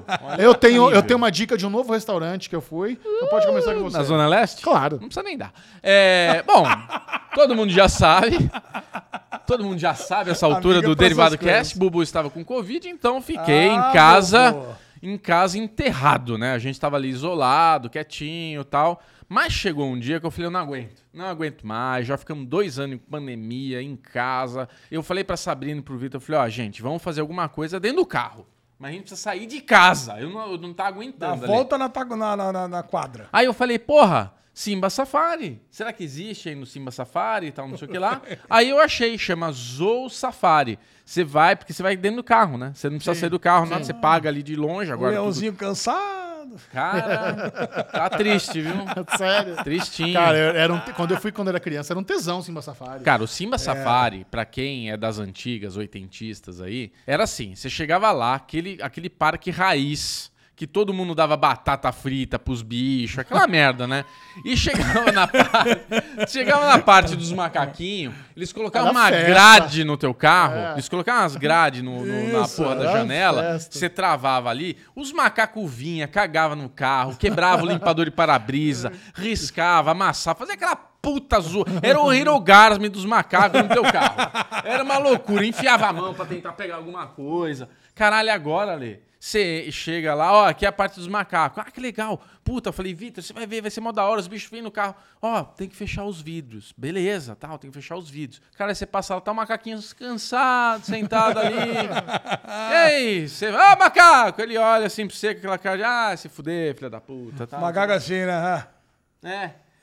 A primeira são dois, duas etapas de macaquinho, né? Então a primeira tem só um casalzinho, né? Só um casalzinho. Eu tava vindo bem devagarinho, aí a mulher, tinham dois portões que fechavam. Aí a mulher lá na frente do portão já eu falei, caralho, por que ela tá chamando aqui, né? Os macacos? Cadê os macacos? Foi embora, né? Aí cheguei no portão, ela apontou. Tinha dois filha da puta ali sentados no negocinho só. Eu falei, caralho! É, o macaco tá cobrando stories agora, Bubu. Aí eu, aí eu abri, né? Aí eu abri a janela e falei, ô moça, só isso aqui os macaquinhos? Ela, não, não, tem mais pra frente. Eu falei, uh, ó, tá bom, então beleza, obrigado, tal, fechei o vídeo. Aí continuamos lá, aí passa. Porra, hipopótamo impressionante, né? Agora eu fiquei triste porque muito bicho assim, um hipopótamo, uma girafa, um leão. Tá miguelado Eles de não bicho. transam, é isso? Não, é porque, puta, cadê a companhia pros bichos, né? Bota duas velho. girafas, dois hipopótamos, pelo menos eles conversarem Mas tem ali. girafa, girafa é irado, né, cara? Girafa, puta, não, mas hipopótamo. Agora o macaco, eu Eu falo- fiquei voltando... impre- Eu vou- conheço o Ale. Ale, você, cara, é meu amigão gordão. Mas Gordão? o hipopótamo é uma tonelada e meia que pesa o bicho. Uma tonelada e meia. Você tá me Então, comparando com o você hipopótamo. olha, É isso. você olha, é bullying, né? Você olha o bichão ali boiando, você fala, caralho, olha, olha a grossura do bicho, a pele, deve ser grosso, né? Meu, é, é impre- eu fiquei impressionado com o hipopótamo. O que, que você ia falar da... Não, cara, voltando àquele, àquele nossa sessão O Mundo está se tornando um episódio de Zul da série. Vocês viram o macaco que foi pego afiando faca essa semana? Caralho, cara, ele tá com um facão desse gigante, ele afiando faca. Caralho. E depois batendo roupa no, no- no negócio, assim, pra tá secar louco. a roupa. Falei, cara, o mundo vai acabar, cara. Teve os elefantes que mataram a tia na semana passada e pisotearam a casa, o, o, o enterro dela, o funeral e tudo mais. E agora o macaco afiando faca, cara. Caraca. Falei, cara, não, não, daqui a pouquinho o cachorro onde seu vai matar vai, você, né? cara. O negócio vai embora. É, é isso, Bu? É isso, cara. Eu, eu estou... depressão. Não, eu ia falar que eu me Quanto inscrevi que também. tá o Simba Safari? Só pra ver se eu vou levar. o- 22, meia entrada, 40. Então, Nossa, tá bem barato. Barato pra É caramba, barato. cara. Deu 90 reais nós três. Ah, é por pessoa? Que diferença faz entre um carro só? Paga a cabeça, né? Pra sustentar os bichos lá. tudo. Cara, mas assim. É, Eu nem é, achei tão barato, mas. eu vou te dar, vou te dar a letra, porque acontece, o, o, o Simba Safari, o Zou Safari, ele fica ali pro lado de, do Ibirapuera ali. Do lado do Simba ali, do, desse, desse é, safari, Tem um shopping. tem um zoológico, é, tem um shopping, tem um Tem um zoológico, McDonald's, vale mais a pena. tem um zoológico grande, tem um zoológico grande e tem o Jardim Botânico também. Então, ali nessa região, se você quer ir ali, por exemplo, que você adora andar, que eu conheço, dá pra fazer muita coisa. O Jardim Botânico é lindo, cara. É lindo, Dá- velho. É lindo. Já foi lá ou você tá sendo irônico? Já, não, já fui. E eu já fui nesse zoológico também, gigante. Aí, Então, cara, então assim, ali é uma região grande. boa de você fazer passeio com a família e tudo mais. Só que, né, o Zoo Safari vazio e o zoológico cheio, o Jardim Botânico vazio. Então acho que eh, o Jardim Botânico vale mais a pena. Muito bom. Eu quero recomendar pra vocês o restaurante que eu fui com a aluna esse domingo, na Moca, na Zona Leste. Ou seja, se você quiser ir, é no comecinho da Zona Leste. Não vai lá pro Boa, fundão. boa, boa. É na Moquinha, chama Hospedaria. Tô zoando você. É, é, eles, o negócio, a tagline de- deles é cozinha de imigrantes com receitas clássicas, muita fartura e forno a lenha. O que, que tem de comida lá, gostei. Michel? Então, chegamos lá no hosped... hospedaria, inclusive, fica ao lado daquele restaurante que eu falei pra vocês de barbecue americano. É, do- é do- é um do lado do outro. Todas as vezes que a gente foi nesse barbecue americano, eu sempre olhei a hospedaria de canto de zóio. Falei, pô, hospedaria, será que é legal? Aí a Lu achou o Instagram, chegou nela, mandou pra mim. Aí quando eu comecei a fuçar o Instagram, eu falei, pô, legal, vamos nesse lugar, tem comida, comida boa. Chegamos lá, estava um pouco cheio, mas não muito cheio. Aí você chega, pega a sua fichinha ali e tal, e você já pode consumir ali no balcãozinho lá de fora.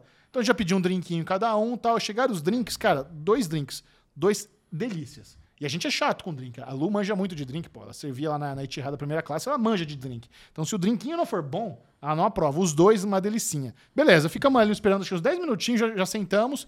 Cara, de entrada, a gente pediu um negócio que eu nunca pediria.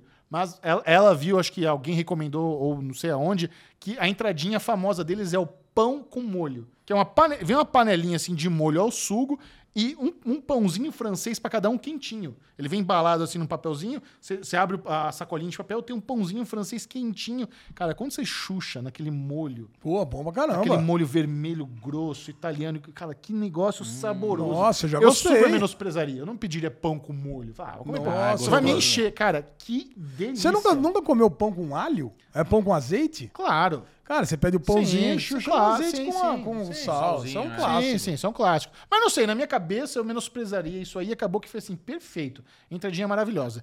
Aí de comida eu pedi um que é o bife a Camões, que é um ancho assim fatiado, um purezão no prato, Puta uns, fome, hein, Ale? uns brócolis, Nossa, assim, fome, sabe, sabe aquele brócolis Eu vi que você assado? fechou o computador aí. tá louco pra ir almoçar.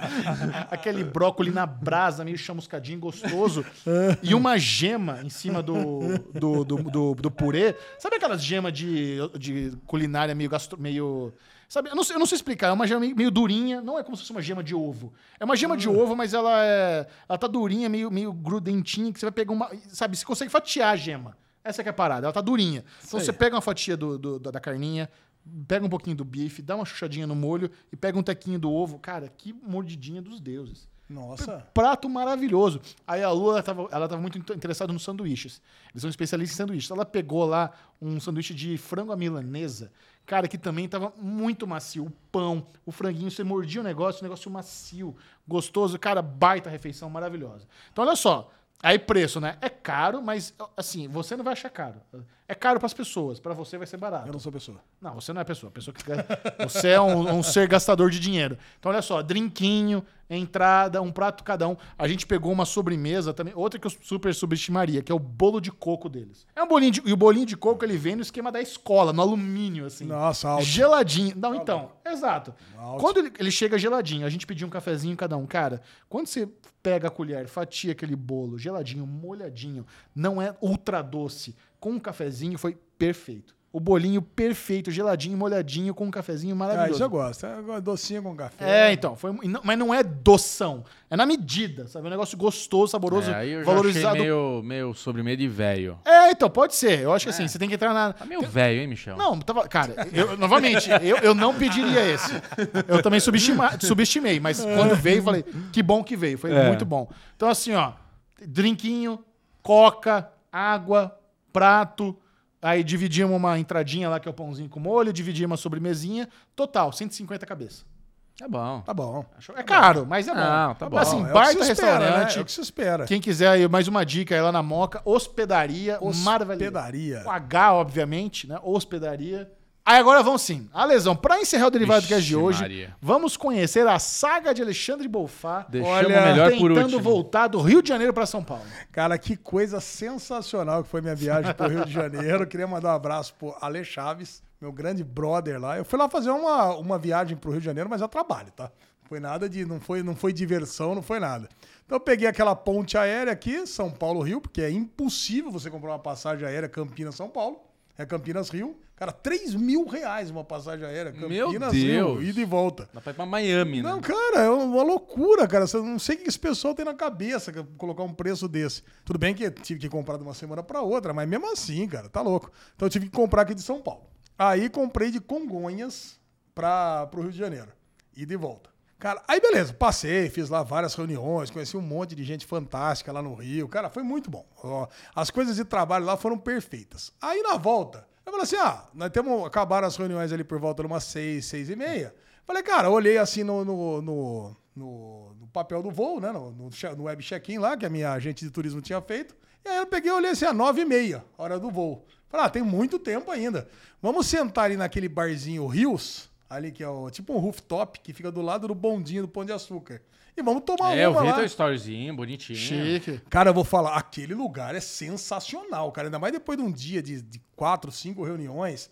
Cara, sentar ali, sentir aquele clima do Rio. Cara, eu adoro o Rio, cara. Eu vou falar pra você, eu adoro o Rio, adoro os cariocas, cara. Eu gosto do, eu gosto do estilo de vida Não, do carioca é sabe, sensacional, é. É muito gostoso. Cara, tô lá sentado eu, Alê, o Valfredo ali. O Valfredo parou pra conversar com os brothers dele na frente ali. Tô, É. tô alinhando os negócios ali com o Alê, batendo um puta num papo. Foi um puta num sucesso as reuniões.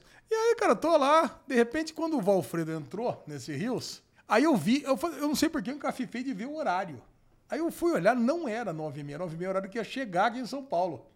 Eu falei, caralho, cara, era 8h25. Aí eu olhei, era 10 para as 8. E aí? Já Eu era. falei, porra, eu tava com um copaço de gin, já... blá, blá, blá, blá, blá, blá, blá, virei, Isso, é. virei o copo de gin. Pô, não vou largar o copo de gin lá, né? É. Paga a conta, entra no carro. Ainda bem que ali, desse, desse lugar, né, até o, o Santos Dumont, era só 12 minutos. É. Vamos lá, não tinha trânsito nenhum. Você não despachou nenhuma mala, né? Não despachei nenhuma mala, não tinha nada. de mão, nada. Nada, Foi nada. com a tinha nada. carteira. Cara, eu fui com o iPad só. Cara, aí eu peguei, entrei. Só que é o seguinte, né, cara? Santos Dumont é grande pra caralho. Pega, entra só. Não é grande pra caralho. Não é grande que nem em Guarulhos, mas é, é grande. Não. É o internacional deles? É, cara, é o internacional. É grandinho, É grandinho, grande. grandinho. Cara, pô, lesão tudo é grande, cara. Tem que andar pra mim já é É. um desespero. Cara, eu peguei, entrei, sobe, sobe escada rolante. Não é o internacional. O Santos Dumont é perto do. do, do- do- É, não é, é verdade. É, É. perto do. É o que pousa praia. É, perto da praia. Isso. Cara, eu achei grande, cara. Tem que pegar, subir, corre, anda, aí pega, tira cinto, porque senão apita a porra do negócio lá, e tira celular, e tira negócio, aí bota o cinto. Só que eu não tinha tempo, eu tava desesperado, faltava três minutos, quatro, né, para o último horário de embarque. Aí, cara, eu não botei o cinto e segura, calça caindo. Você imagina, aquele desgosto, né? Andando, de repente eu procuro, sabe quando tem aquele painel de voos? Eu procuro o meu lá, 37, 39, cadê, cadê o meu, cadê o meu? Procura, procura, procura, cancelado. Eu falei, cancelado? Falei, puta que pariu, e agora? O que, que eu faço, né? Aí, Você sabe que isso é uma, uma diquinha, né? aí, aí eu tenho... Viajar de avião com cinto é rookie mistake. É, o- é, é. Cara, mas é. Não, mas é. é. Bom, então eu já aprendi. Aprendi mais uma. Aí eu lembrei, cara, que a gente tava almoçando no Japa é, na semana passada, no rodízio japonês. Eu, você e a Linoca. E a Linoca contou uma história que nunca tinha cancelado um voo dela. Aí você contou que cancelou o seu, ela falou nunca tinha cancelado o voo dela. Aí ela falou, aí quando ela foi falar isso, que cancelou no voo seguinte. E aí eu pensei, pô, nunca cancelou um voo meu, mas eu não vou nem falar pra não dar azar. Não Cancelou jinx. meu voo. Cancelou. A Linoca cancelou meu voo no voo seguinte, no dia, no dia seguinte, praticamente. Eu falei, nossa, e agora, né? Falei, aí eu, né, lesão, Snowflake, vou ligar pra minha agente de turismo, né? Pra Alexandra. Ale, e agora, o que, que eu faço? Né? Cancelou que eu vou, não sei o quê. Ela falou, não, corre lá pra, corre lá pra, pra lojinha lá da Tanque, a gente vai resolver isso aí. Falei, caralho, que bosta, já pego, mando mensagem pro vocês, mandei mensagem pra Lu, mandei mensagem pra todo mundo, né? Cara, e aí, só que você tem que ir lá fora no desembarque, sair, andar pra caralho. Chegar a lojinha da Latam, óbvio que tinha que ser a última. Cheguei aquela fila de gente, todo mundo que cancelou tava ali, né? Aí eu tô lá esperando, praguejando, já tinha visto até um hotel. Falei, ah, foda-se, vou ficar aqui mesmo, dane-se. aí aí veio, veio um carinha. O Alexandre Bonfá, quem que é? Falei, é, sou eu. Ah, então segue aqui comigo. Aí o pessoal, aí o pessoal, ah, não sei o que lá, não sei o que lá, começou um agitinho. Aí eu falei assim, não, alguém mais aí perdeu o voo? Umas três, quatro pessoas perderam, vieram comigo. Cara, então eu falei, cara, esse negócio de agente de turismo é sensacional. Queria mandar um beijo pra Alexandra, você é demais. Aí pegou, me botou no voo das 10 e 10 da noite. Era 8 horas. Só que pra Guarulhos. Eu falei, mas pra Guarulhos? Meu carro tá lá em Congonhas, cara. Como assim você vai me mandar pra Guarulhos? Não, eu faço um voucher aqui pra você de Uber. Então como é que funciona? Ah, não, então vou botar aqui no seu histórico, você chega lá, vai na lojinha da TAM, que eles vão te fazer um voucher lá quando chegar lá. Eu falei, ah, o pessoal lá tudo, tudo ressabiado, que não ia dar certo. Eu falei, ai meu Deus, vamos lá, né? Aí pega o voo das 10 horas, entra no avião. Cara, eu juro, eu peguei sentei, né? Cansado pra cacete. Cara, eu, eu tinha dormido duas horas nessa noite, saí 4 horas da manhã. Isso aí já era 10 horas da É, noite. dia eterno. Aí peguei, entrei no avião, pô, eu tava num lugar na janela, que eu detesto, cara. Sou gordo, velho. Gordo não, não pode, gordo não pode andar na, na janela. Inclusive, eu acho que tinha que ter uma regra na aviação. Você fala pra Lu, Xixião. Fala pra Lu, sua namorada, conversar com o pessoal pra mudar. A galera tinha que preencher a vaga, colocar o peso. Aí reequilibra. Gordo vai tudo pro corredor. Essa que é a regra. É tipo Essa- vaga de garagem, né? Tem Isso. vaga pra carro pequeno, vaga pra carro grande. né? Não, bota a pessoa pequenininha na janela. É, e menor ainda no meio. Bom, sentou a lesão lá, fui olhar, porra, tô eu lá na, na, na, na- janela. Sentado no corredor, um gordo. Pronto, beleza. Tô eu, gordo, um cara na F. Vazio no meio. Vazio aí e o gordo no corredor. Aí eu falei, porra, pelo amor de Deus, vai ter que vir um cara magrinho, uma mina magrinha aqui, porque senão não vai dar certo, cara. Não vou aguentar, descansado. Aí veio, cara, vocês não acreditam. Primeira vez na vida, veio uma mina magrinha. Pediu licença pro cara. Aí o cara falou o seguinte: Ah, você pode trocar com a minha namorada que tá ali? Eu falei, não, pelo amor de Deus, velho. Não faz isso. Aí trocou com a namorada dele, gorda, também, que tava do lado do corredor. Eu falei, mas você é burro, cara. Pelo amor de Deus, vai ficar os três gordos desse lado. Você falou isso pra ele? Cara, não. acho que não, né, velho? Vou falar um negócio desse pro cara. É, mas é. Mas, cara, se ele estiver ouvindo o Derivado Cast, ele vai saber que é ele, vai saber que eu tô falando. Aí o que, que ele fez? Sentou a menina lá no corredor, no lugar da namorada dele. Ele sentou no meio, o pior lugar possível da humanidade, e a namorada aqui. Aí o que, que eu fiz? Eu falei, ah, meu, sinto muito, cara. Eu não caibo, cara. Olha o tamanho, olha o tamanho, olha o tamanho da largura aqui, cara. Eu fiquei com o braço na. na- sabe? E ele que encolhe sabe, a asa. Sabe gente coisinha? Sim. Gente coisinha. Cara, no meio da viagem só dava o cara assim, né? Ai, ai, sabe, sabe o cara quando fica com aquela dor? Cara, por que não ai, sai cruzado o braço? Falei, sei lá, velho, se aconchega na sua namorada agora, velho. Eu não quero des- saber. Você foi Agora você burro? desenrola. Caraca, você devia ter cara. falado, não, eu troco, eu troco. É, Cara, devia mesmo, né? Mas eu É. nem pensei, cara. Tava tão cansado nessa hora. O voo demorou uma meia hora pra sair. E a hora que chegou, demorou uns 45 minutos pra liberar a gente pra sair do, Nossa. do avião, cara. Falei, ah, beleza. Desci aqui em, em Guarulhos, eram mais de uma hora da manhã. Aí saí, eu falei, e agora? Tem que ir na lojinha da TAM. Vai andando aqui. Eu juro, cara, acho que eu andei uns 150 quilômetros pra chegar nessa, nessa lojinha da TAM. Cara, eu fui andando, andando, andando, andando. Aquele Cara, passinho, cara, né, aquele falar, né? passinho. Gua- Cara, Guarulhos, beleza, é gigante. Nossa, cara, é muito. Cara, ele tava no primeiro portão. E foi até a lojinha lá na saída do desembarque do outro lado. Cara, tinha um cara deitado dormindo no banco. Quase que eu parei. Eu falei, vou dormir aqui no banco. Não, acabou, acabou pra mim. Eu não vou fazer mais nada hoje. Aí cheguei lá. Pô, beleza. Não, isso que eu ofereci pra ele dormir em casa. É. Falou, já que você vai descer em Guarulhos, dorme em casa, vai ter cansado no dia seguinte, É, você mas, vai lá. mas, cara, mas olha, olha o meu dilema. Eu tinha uma reunião sete e meia da manhã em Campinas. Cancela. Cara, não, não, impossível. Cara, reunião boa pra mim, não podia cancelar. Aí, beleza, cheguei lá na, na lojinha da TAM. Aí eu tinha um peruano lá que tava desenrolando a viagem dele, que não tá entendendo. A menina fingiu que falava espanhol, não falava porra nenhuma. o cara fingia que entendia também, mas. Cara ficou aquele negócio que passava o tempo, aí vem. Ela falou: ó, ó, preciso de um voucher pro Uber, anota aí, procura. Achou o negócio. Falar, beleza. Então, vou mandar pra você. Qual que é o seu nome? Preenche todo um cadastro. Ó, foi no seu SMS. Abriu o SMS, aí tava ali. Aí foi, ah, jogou no aplicativo do Uber. Eu falei, "Desi- óbvio que tava desinstalado, né? Que faz meses que eu não uso o Uber. Aí, baixa o Uber. Baixou o Uber, não lembra a senha. Recupera a senha. Puto caralho, cara. Quase duas horas da manhã e eu lá, recuperando senha. Aí até que pegou o negócio, deu certo. Aí eu olhei, cara, 1% de bateria. Falei, nossa senhora, só faltava. Desci ali a escada rolante, atravessei, fui lá até um passo rápido ali, né? Atravessei na área do Uber, pedi o Uber, achou o carro, o cara achou o carro, dei chamar, acabou a bateria. Falei, puta, vida, não é possível. Sabe aquele filme Noite. Como é que é? Noite. Noite sem fim, aquele negócio do cara que fica lá acontecendo um monte de coisa que vai dando errado. Lesão, viajar sem powerbank, rookie mistake. É, caraca, cara. É que não, é que o meu telefone tem uma bateria boa, é que acho que ficou trocando muito de, de 3G, né? Bom, enfim, aí o cara chamou, apareceu. Depois nos 5 eu fiquei esperando ali antes de entrar pra comprar Mas um você deu carregador. sorte de não ter cancelado, porque É? a coisa que mais acontece hoje No é o aeroporto cancelar. ainda. Ai, cara, mas nossa, duas horas da manhã eu peguei. Aí o cara olhou lá, 40 quilômetros entre Guarulhos e Congonhas pra pegar meu carro. Não é 40 km. 40 quilômetros, tava, É tava longe mostrando. pra caralho. tava mostrando Guarulhos Congonhas é longe velho. pra cacete. Não, eu sei que é Ah, longe, não sei que é não, 40. Xexé, ó, 40 quilômetros, cara. Aí eu peguei e falei, beleza, eu vou dando uma descansada. O motorista do Uber não parou de falar um minuto. Puta que Sério, cara. pariu. Eu falei, cara, nossa, tô cansado pra caramba. Não, beleza, mas então, cara, minha família, que não sei o que lá. Eu falei, ah, Nossa. nossa, cara, acho que ele também tava com sono, né? Então foi falando comigo. Sim. Cheguei em Congonhas. Cara, eu não conseguia, acho que eu tava com tanto sono. Eu não conseguia achar a entrada pro estacionamento. Aí eu fiquei meio perdido dentro do, do aeroporto de Congonhas. Até que eu achei meu carro. Vou, fui pra Campinas, parei, óbvio, no Graal, né? Comprei ali um Red Bull, um Cheetos. Cheguei em casa por volta de 4 da manhã. 35 quilômetros da produtora aqui, ó. Até Caralho. Guarulhos, ó. Cara, é muito longe, cara. É, longe. muito, foi cansativo. Mas consegui chegar. Que hora você deitou na sua cama? Quatro e pouquinho. Aí às sete tinha quatro- reunião. É, botei o despertador pra tocar seis e meia, acordei e fui Cara, trabalhar. quem que marca reunião 7 da manhã? Cara, eu tenho, eu tenho muita reunião às sete e meia da manhã.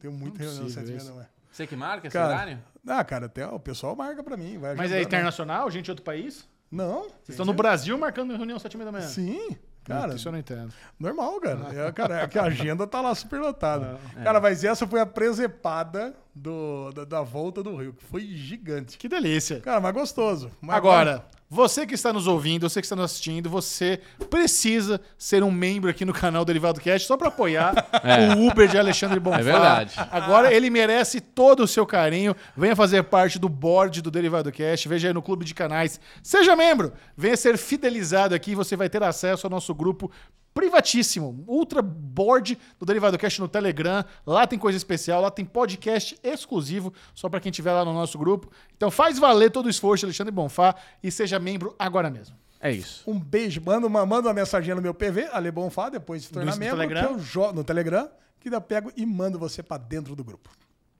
Adeus! Beijo.